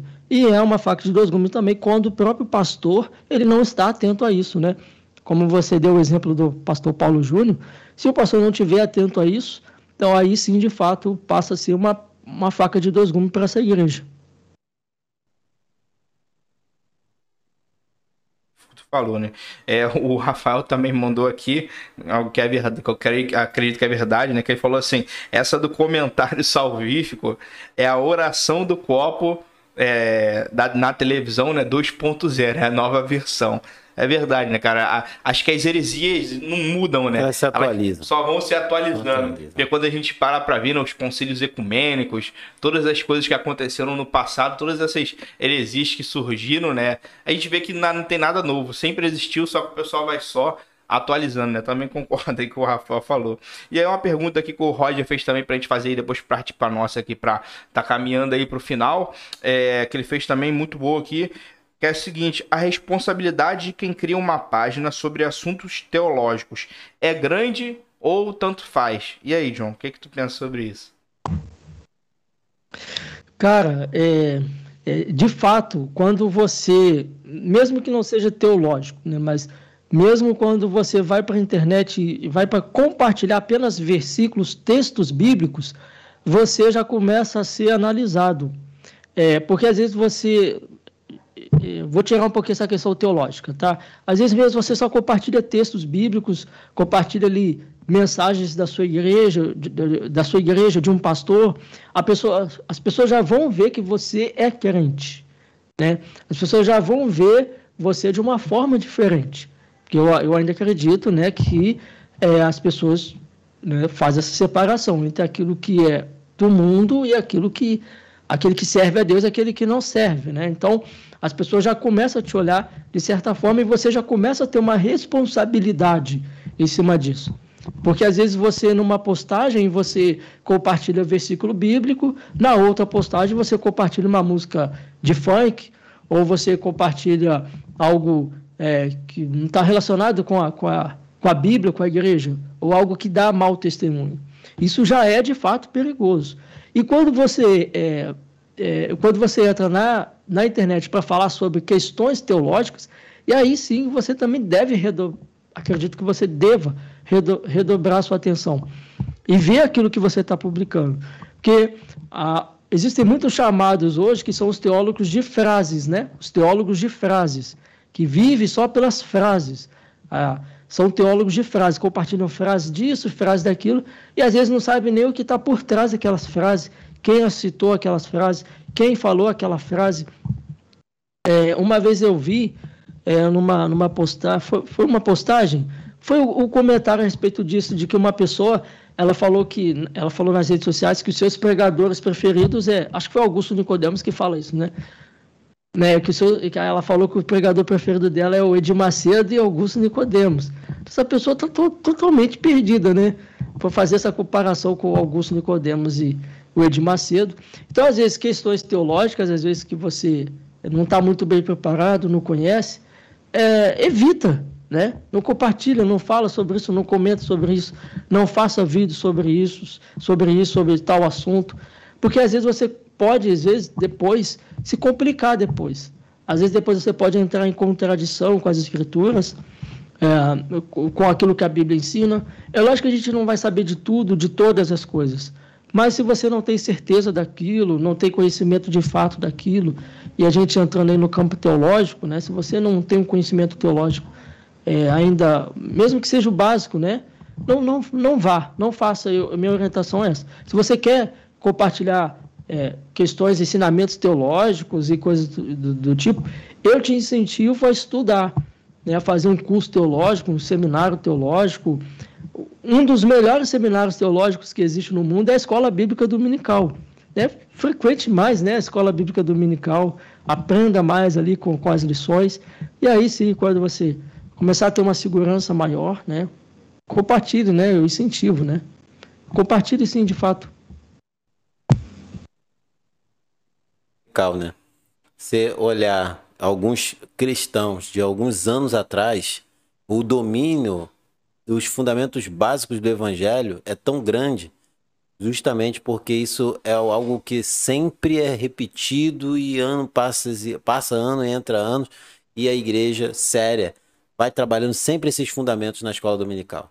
E aí você vê pessoas falando de assuntos, querendo saber o porquê que Deus não fez aquilo ou aquilo outro, numa questão profunda teológica, que ele não sabe o fundamento da doutrina da queda, da doutrina da criação, algo básico, que é a palavra de Deus é, é tá ali para que a gente possa desfrutar dela e ter esse relacionamento. E, e isso eu estou falando não de uma forma é, arrogante, não, mas até de uma forma mesmo é, por experiência própria, por ter, às vezes, esse desejo de conhecer tantas questões teológicas profundas que a gente esquece de buscar o básico e que faz esse crente ser mais sólido na sua relação de oração, na sua relação é, de, de devocional, algo preciosíssimo que a gente às vezes desperdiça. E aí, quando a gente vai para a internet, infelizmente, a gente acaba vendo pessoas juntando a fome com a vontade de comer, né? tentando pregar o evangelho, bota uma foto dela com um versículo bíblico, né? E não tem nada a ver, não, isso não, não, não contribui em nada para o avanço do evangelho. Por quê? É vaidade, mas tentando também ficar dentro da questão de eu sou crente, eu sou crente, sou evangélico, mas também tem que estar na, na onda aí do segmento, postar uma foto, botar um versículo, né? né como é que a, hoje é a palavra do momento? Infelizmente, essa é a palavra do momento. Não foi sorte, mas sim foi Deus, né? A palavra hoje é gratidão, né? Então são situações que a gente acaba vendo que é, é complicado. As pessoas querem ir para um terreno, né? Que é como você falou, um campo aberto para discutir coisas que elas não têm fundamento, né? não tem principalmente fundamento básico do evangelho.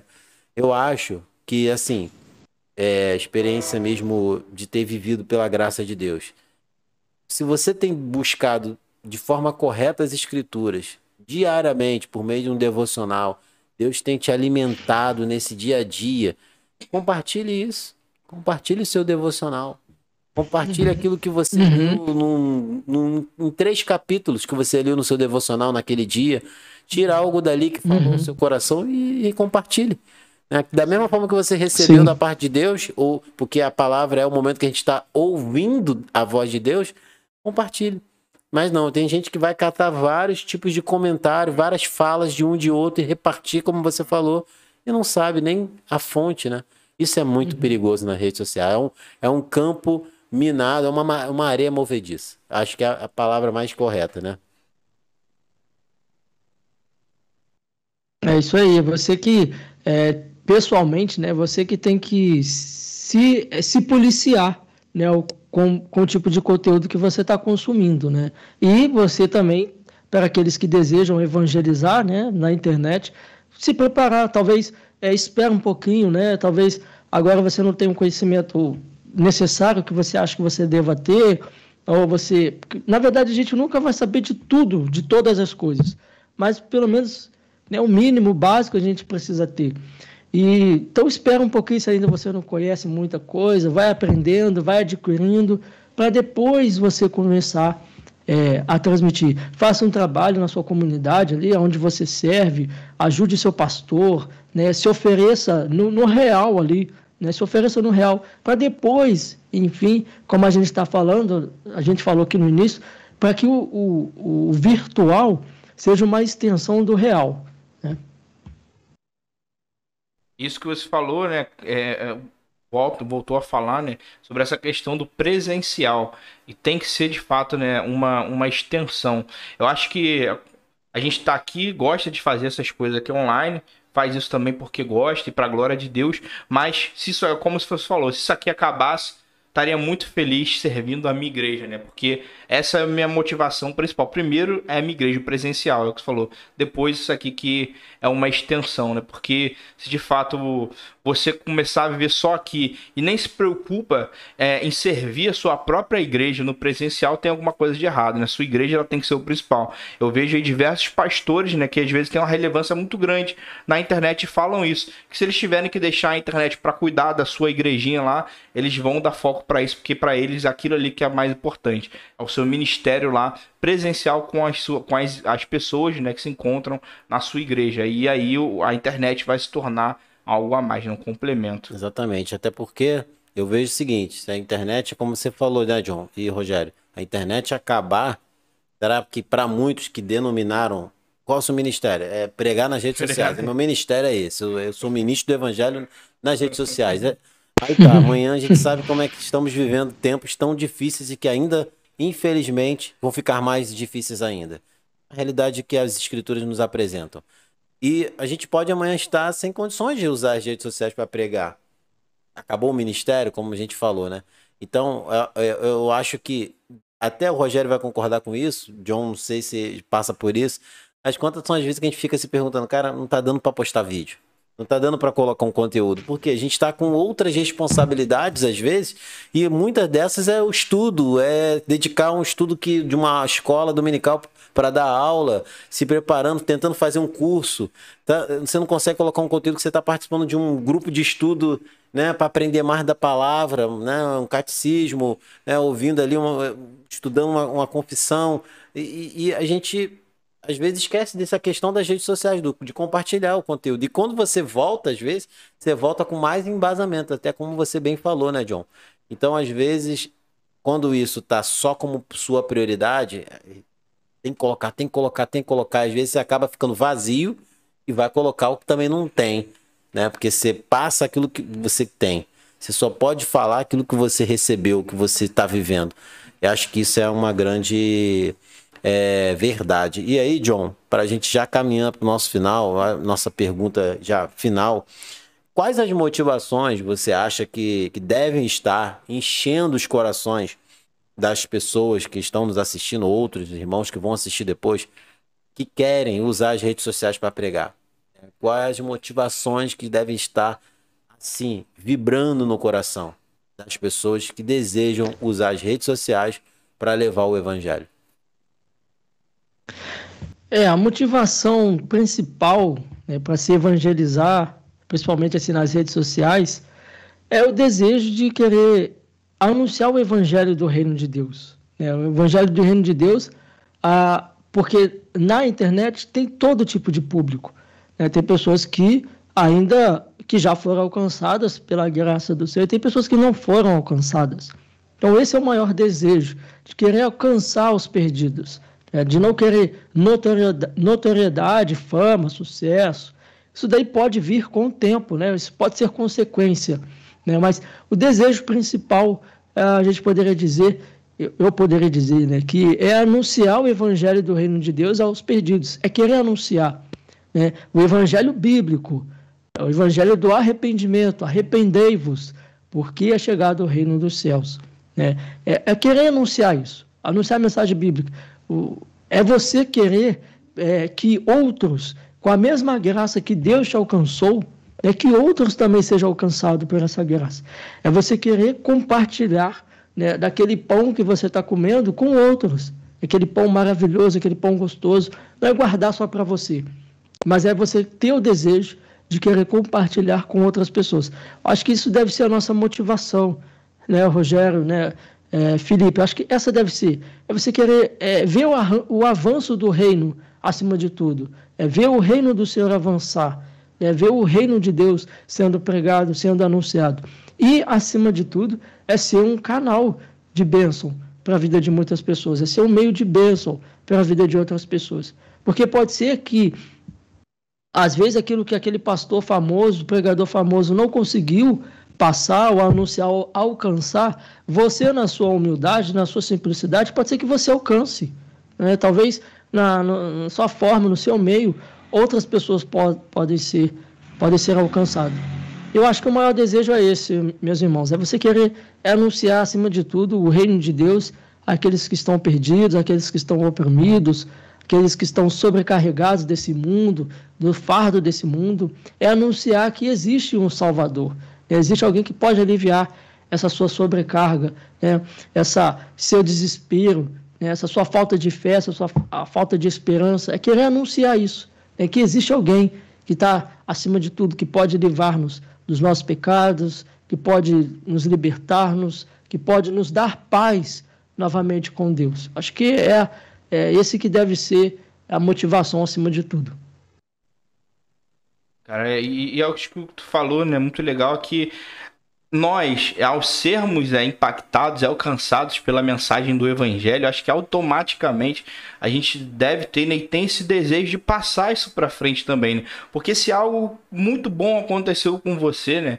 Se algo que, que é, não só muito bom, mas que te livrou de algo muito ruim, né? Da perdição eterna, da morte eterna, e você sabendo que algumas pessoas estão indo para lá acho que é natural seu, e é lógico que a gente sabe que tudo isso é ação do Espírito Santo, mas deve surgir em nós né, esse impulso de querer também é, pa, é, passar essa mensagem que nos livrou da morte eterna que nos salvou para algo que nós não merecemos, de passar isso para frente, né? É como se você, talvez, vendo alguém prestes a ser atropelado por um caminhão, alguma coisa, você vai imediatamente tentar gritar, empurrar aquela pessoa, fazer alguma coisa. Então acho que o evangelho ele causa isso na gente, esse impulso, né, de querer passar isso para frente, sabendo da importância disso, né? E de quão é, é, é, grandioso é essa verdade, né? Que muda completamente, mudou para a glória de Deus é, as nossas vidas, né? Então, muito bom aí, John, é, é o que tu falou. Então, já indo aí para o final, queria também agradecer aqui, antes de passarmos aí para as considerações finais, Felipe também quiser acrescentar algum comentário, né? Mas agradecer a todos que passaram aqui, comentaram aí na nossa live. Muito obrigado, pessoal. Aí todos que passaram, é, é R Domingos, aqui no caso meu pai, né, tem aparecido aí. Obrigado, pai, por estar participando, é, mandou um comentário lá pra gente. Né, a Priscila, a Suelen, o Rafael, o Alexandre também. É, o Pedro mandou um comentário aqui também antes, né? Que já, já li. É, a Andréia mandou aqui boa noite também, participando aí. Obrigado, sempre participando aí também. O, o Roger, né? Que mandou aí suas perguntas, que acrescentou muito junto com o Rafael. Então, sempre acrescentando aí nesse bate-papo. Muito obrigado aí, meus irmãos, pela participação de vocês, que enriquece muito e vocês acabam participando conosco também, de alguma forma, né, desse trabalho aqui do de que é da nossa vontade, né, propagar o evangelho. Então, muito obrigado. E partindo agora para as considerações finais. E aí, Felipe, você tem alguma coisa aí para complementar? Eu achei que tudo que o John falou perfeito. foi excelente, foi perfeito. E eu acho que já dando aqui minhas considerações finais, acho que só concordando com tudo que já foi falado. É você, lembrando que você também pode fazer isso, né? Como eu falei lá no início. Isso é o nosso dever, pregar o evangelho, é o ID, né? Então, é, é, utilize também esse meio, né? Que ótimo aí de propagação do evangelho, que nos ajuda muito, como o Felipe falou, talvez compartilhando seu devocional. O John, como falou que antigamente, quando não tinha nem internet direito, as redes sociais, compartilhava alguns textos e mensagens pelo SMS, né? Então, não tem desculpa aí. Aproveite disso também, né? Para evangelizar e quem sabe aí Deus não use alguma mensagem tua, talvez um áudio que você mandou para alguém, uma postagem no status, alguma coisa que for, mesmo que você não crie um canal próprio como a gente fez ou redes sociais, mas o compartilhar ali no dia a dia às vezes ajuda e Deus pode utilizar isso para alcançar uma vida aí de é, é, quão maravilhoso isso é, né? Saber que Deus utilizou de alguma coisa que você fez para salvar uma pessoa, te livrar ela da perdição eterna. Para mim, isso é, é, um presente imenso, que não é, é imensurável, né? É, é, Deus utilizar a minha vida sem merecer para salvar uma pessoa. Então, isso é maravilhoso. É verdade. Antes de eu dar minhas considerações aqui também, é também agradecer o John, né, por estar junto conosco. Muito obrigado, meu irmão, por você estar conosco aqui. É um amigo que a gente ainda de, de, se, se, surgiu essa nossa amizade, né? Período de pandemia, rela... internet. internet, né? E eh, esses são os bons frutos que a gente colhe desse trabalho, é ter irmãos que a gente passa a falar assim, cara, parece que a gente já se conhece há anos, né? E a internet consegue uhum. aproximar, mas eu tenho certeza que isso é o Espírito de Deus que testifica é, que também somos filhos do Senhor, né? E isso a gente vê na tua vida, meu irmão. E a gente agradece muito. E fico muito feliz também de ver aí também quanto a integração sua com o Rafa, também nesse projeto seu aí, no Cativa a Palavra.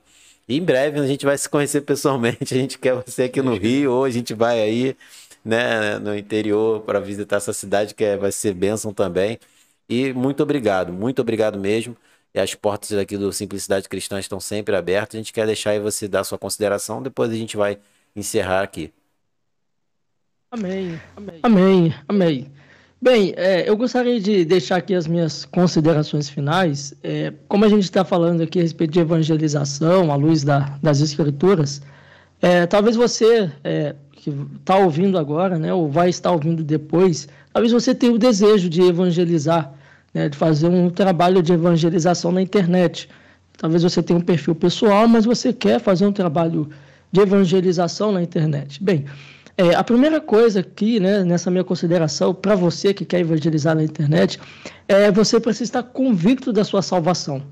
É, você quer evangelizar, quer anunciar, você precisa, primeiramente, tá, ter convicção, ter certeza da sua salvação. Né? É, é, antes a gente precisa ter o nosso relacionamento com Deus, né? a gente precisa ter construir o nosso relacionamento com Deus né? e ter uma doutrina bem definida, uma, do, uma doutrina sólida, bem bem definida. Então, primeiro você precisa ter certeza da sua salvação, ter um relacionamento pessoal com Deus, íntimo com Deus, e ter uma doutrina bem definida, bem solidificada. E precisa entender também né, que o chamado da igreja é para evangelizar. A igreja ela foi chamada para isso. Ide por todo mundo. Né? Essa foi a o que Jesus ele disse para os discípulos. Né? Jesus disse para os discípulos: ide por todo mundo. E nós, como servos do Senhor, como discípulos do Senhor, servos do Senhor, isso também é para nós hoje. Ide por todo mundo. E devemos anunciar, ter o, o desejo de anunciar até os confins da terra. E a gente precisa ter também um bom testemunho de vida. Né? Não é só aquele testemunho na internet, né? do santarrão da internet. Você precisa ter um testemunho de vida real na sua comunidade, na sua família, na sua vizinhança. Você precisa ter bom testemunho.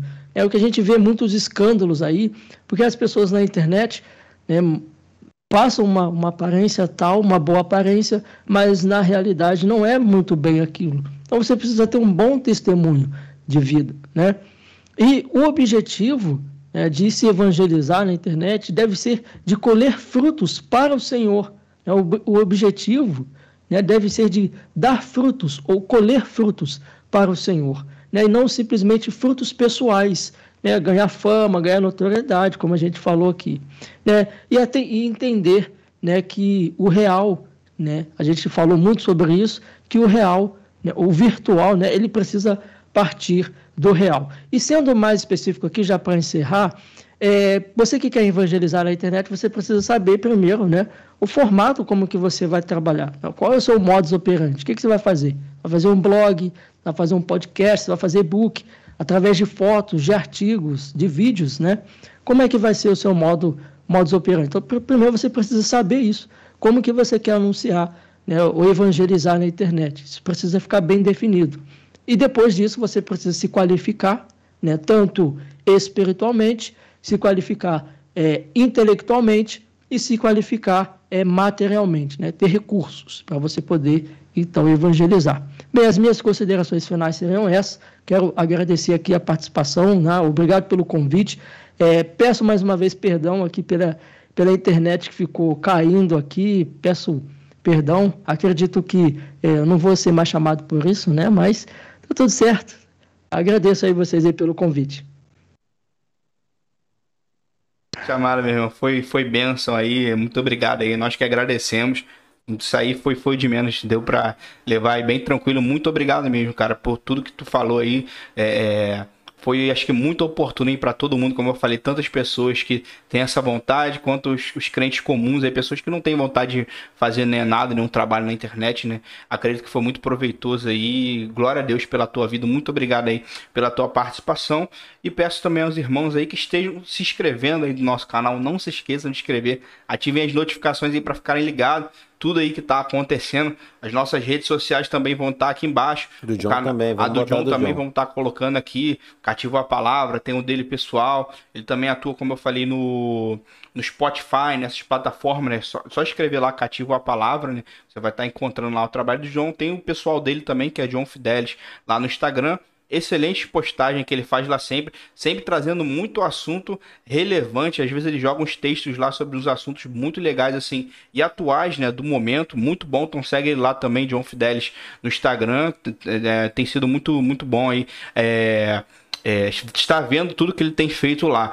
E também é, o Felipe também quer falar que amanhã, né? Fala aí, Felipe, que amanhã vai ter outro podcast também aqui. Sim, Nós sim. vamos estar realizando e para tentar manter essa frequência aí, né, que nós temos tido na sexta-feira, nós vimos aí que o pessoal tem gostado bastante dos podcasts às, sextas-feiras, então para não perder esse ritmo aí, também vamos estar tá aí com esse podcast amanhã, mas comenta um pouco mais. E aí ficam, fiquem ligados aí no nosso Instagram, se você de repente também não está nos seguindo lá no nosso Insta, segue lá, a gente vai também começar diversos outros trabalhos em breve lá também para atualizar mais vocês sobre todo esse projeto aqui do Simplicidade Cristã.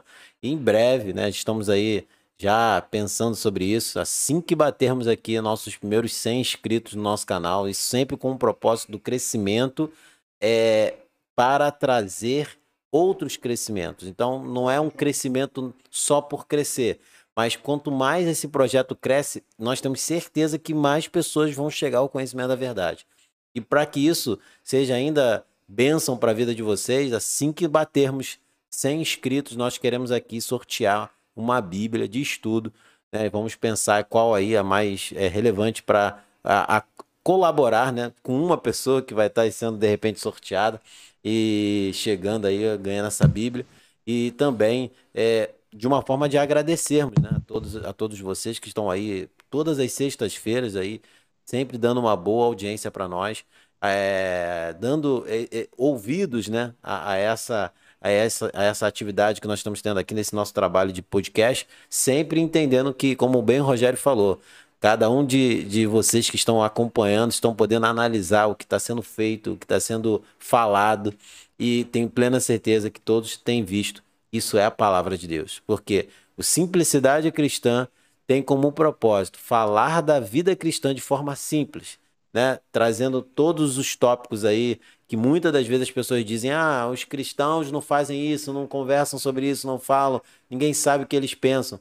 Aqui a gente quer conversar sobre qualquer tema e também o que for proposto nós vamos conversar aqui à luz das escrituras. Olha, só para vocês terem uma noção do que tá vindo, a gente tem vários temas aqui anotados, vai vir muita coisa boa aí. Quem sabe a gente não faz até algo maior com mais pessoas, se isso online, presencial, né? Vamos trazer outras pessoas também para falar. Mas só para vocês terem uma noção, para ficar com o gostinho na boca, olha esses temas que vão ser muito legais que vão vir aí. Possessão demoníaca, a gente quer falar sobre isso. Masturbação, tema também muito bom. Depressão e suicídio. Alienígenas e alienígenas existem, né? Fofoca, é, superstições. Tem muitas coisas aqui, livros apócrifos, Cavaleiros né, do Apocalipse, Predestinação, Anjos e Demônios, muitos assuntos muito legais aí e, que a gente vai Rogério, estar inclusive já tive uma pessoa que me embarreirou falou que viu um alienígena, então a gente tem que ah. conversar sobre isso, que alguém já chegou, a gente já chegou e me olha, eu tô vendo alienígena. Tem alguma coisa errada aí, a gente tem que tentar conversar para poder à luz então, das escrituras, né, legal, conversar sobre isso, né? Sempre. E às vezes a gente pode achar assim, né, Rogério? Ih, não tem como falar sobre esse assunto. É impossível, a Bíblia não fala nada sobre isso. Tem gente que tira a base bíblica para falar disso tudo, então a gente é. vai ter muita coisa aí para falar, muita coisa legal. Tudo, tudo que você e eu precisamos está nas escrituras, tudo. E a gente não está falando porque ela foi escrita por homens. Ela foi inspirada por Deus, escrita por homens, porém todo o conteúdo dela, de Gênesis Apocalipse, né, é simplesmente a palavra de Deus. Então ali Deus revela e fala para nós tudo que precisamos entender sobre a vida. Então, se você que está aqui nos ouvindo precisa tomar uma decisão, precisa é, saber o que fazer na sua vida, leia as Escrituras. Lá você vai encontrar o que o Salvador tem para sua vida. Certamente, ao você ser iluminado pela luz do Espírito, chegará ao conhecimento de uma verdade que vai transformar a sua vida de dentro para fora e que Deus te abençoe. John, mais uma vez, muito obrigado. Né, Rogério, muito obrigado também. Estamos juntos aqui mais uma vez. E só aqui comentando aí, não sei se tu já viu aí, o Henrique, nosso irmão Henrique Saraiva, da Igreja Presbiteriana de Bento Ribeiro, já falou aqui, ó. É, é, estudo, é, é Bíblia de Estudo NA. NA, ótima, né? Já tô querendo participar. Ele, ele quer, ele quer NA. É. e aí eu vou deixar aí no suspense, mas ele tá para estar junto conosco aqui e a gente tá aí é, na expectativa, quem sabe na próxima sexta, né, vamos estar com o nosso amado irmão aqui, batendo um excelente papo também para a glória de Deus. Forte abraço para todos vocês, que Deus abençoe a vida de vocês, uma excelente semana ainda aí na presença do nosso Senhor e Salvador Jesus Cristo. John, muito obrigado, meu irmão, e nos vemos aí no nosso próximo podcast, se o Senhor assim nos permitir. Fiquem todos na paz do Senhor e agora fica Amém. a nossa vinheta. Está no ar Simplicidade Cristã Podcast. Conversando sobre a vida cristã de uma forma simples para a glória de Deus, com Felipe Cruz e Rogério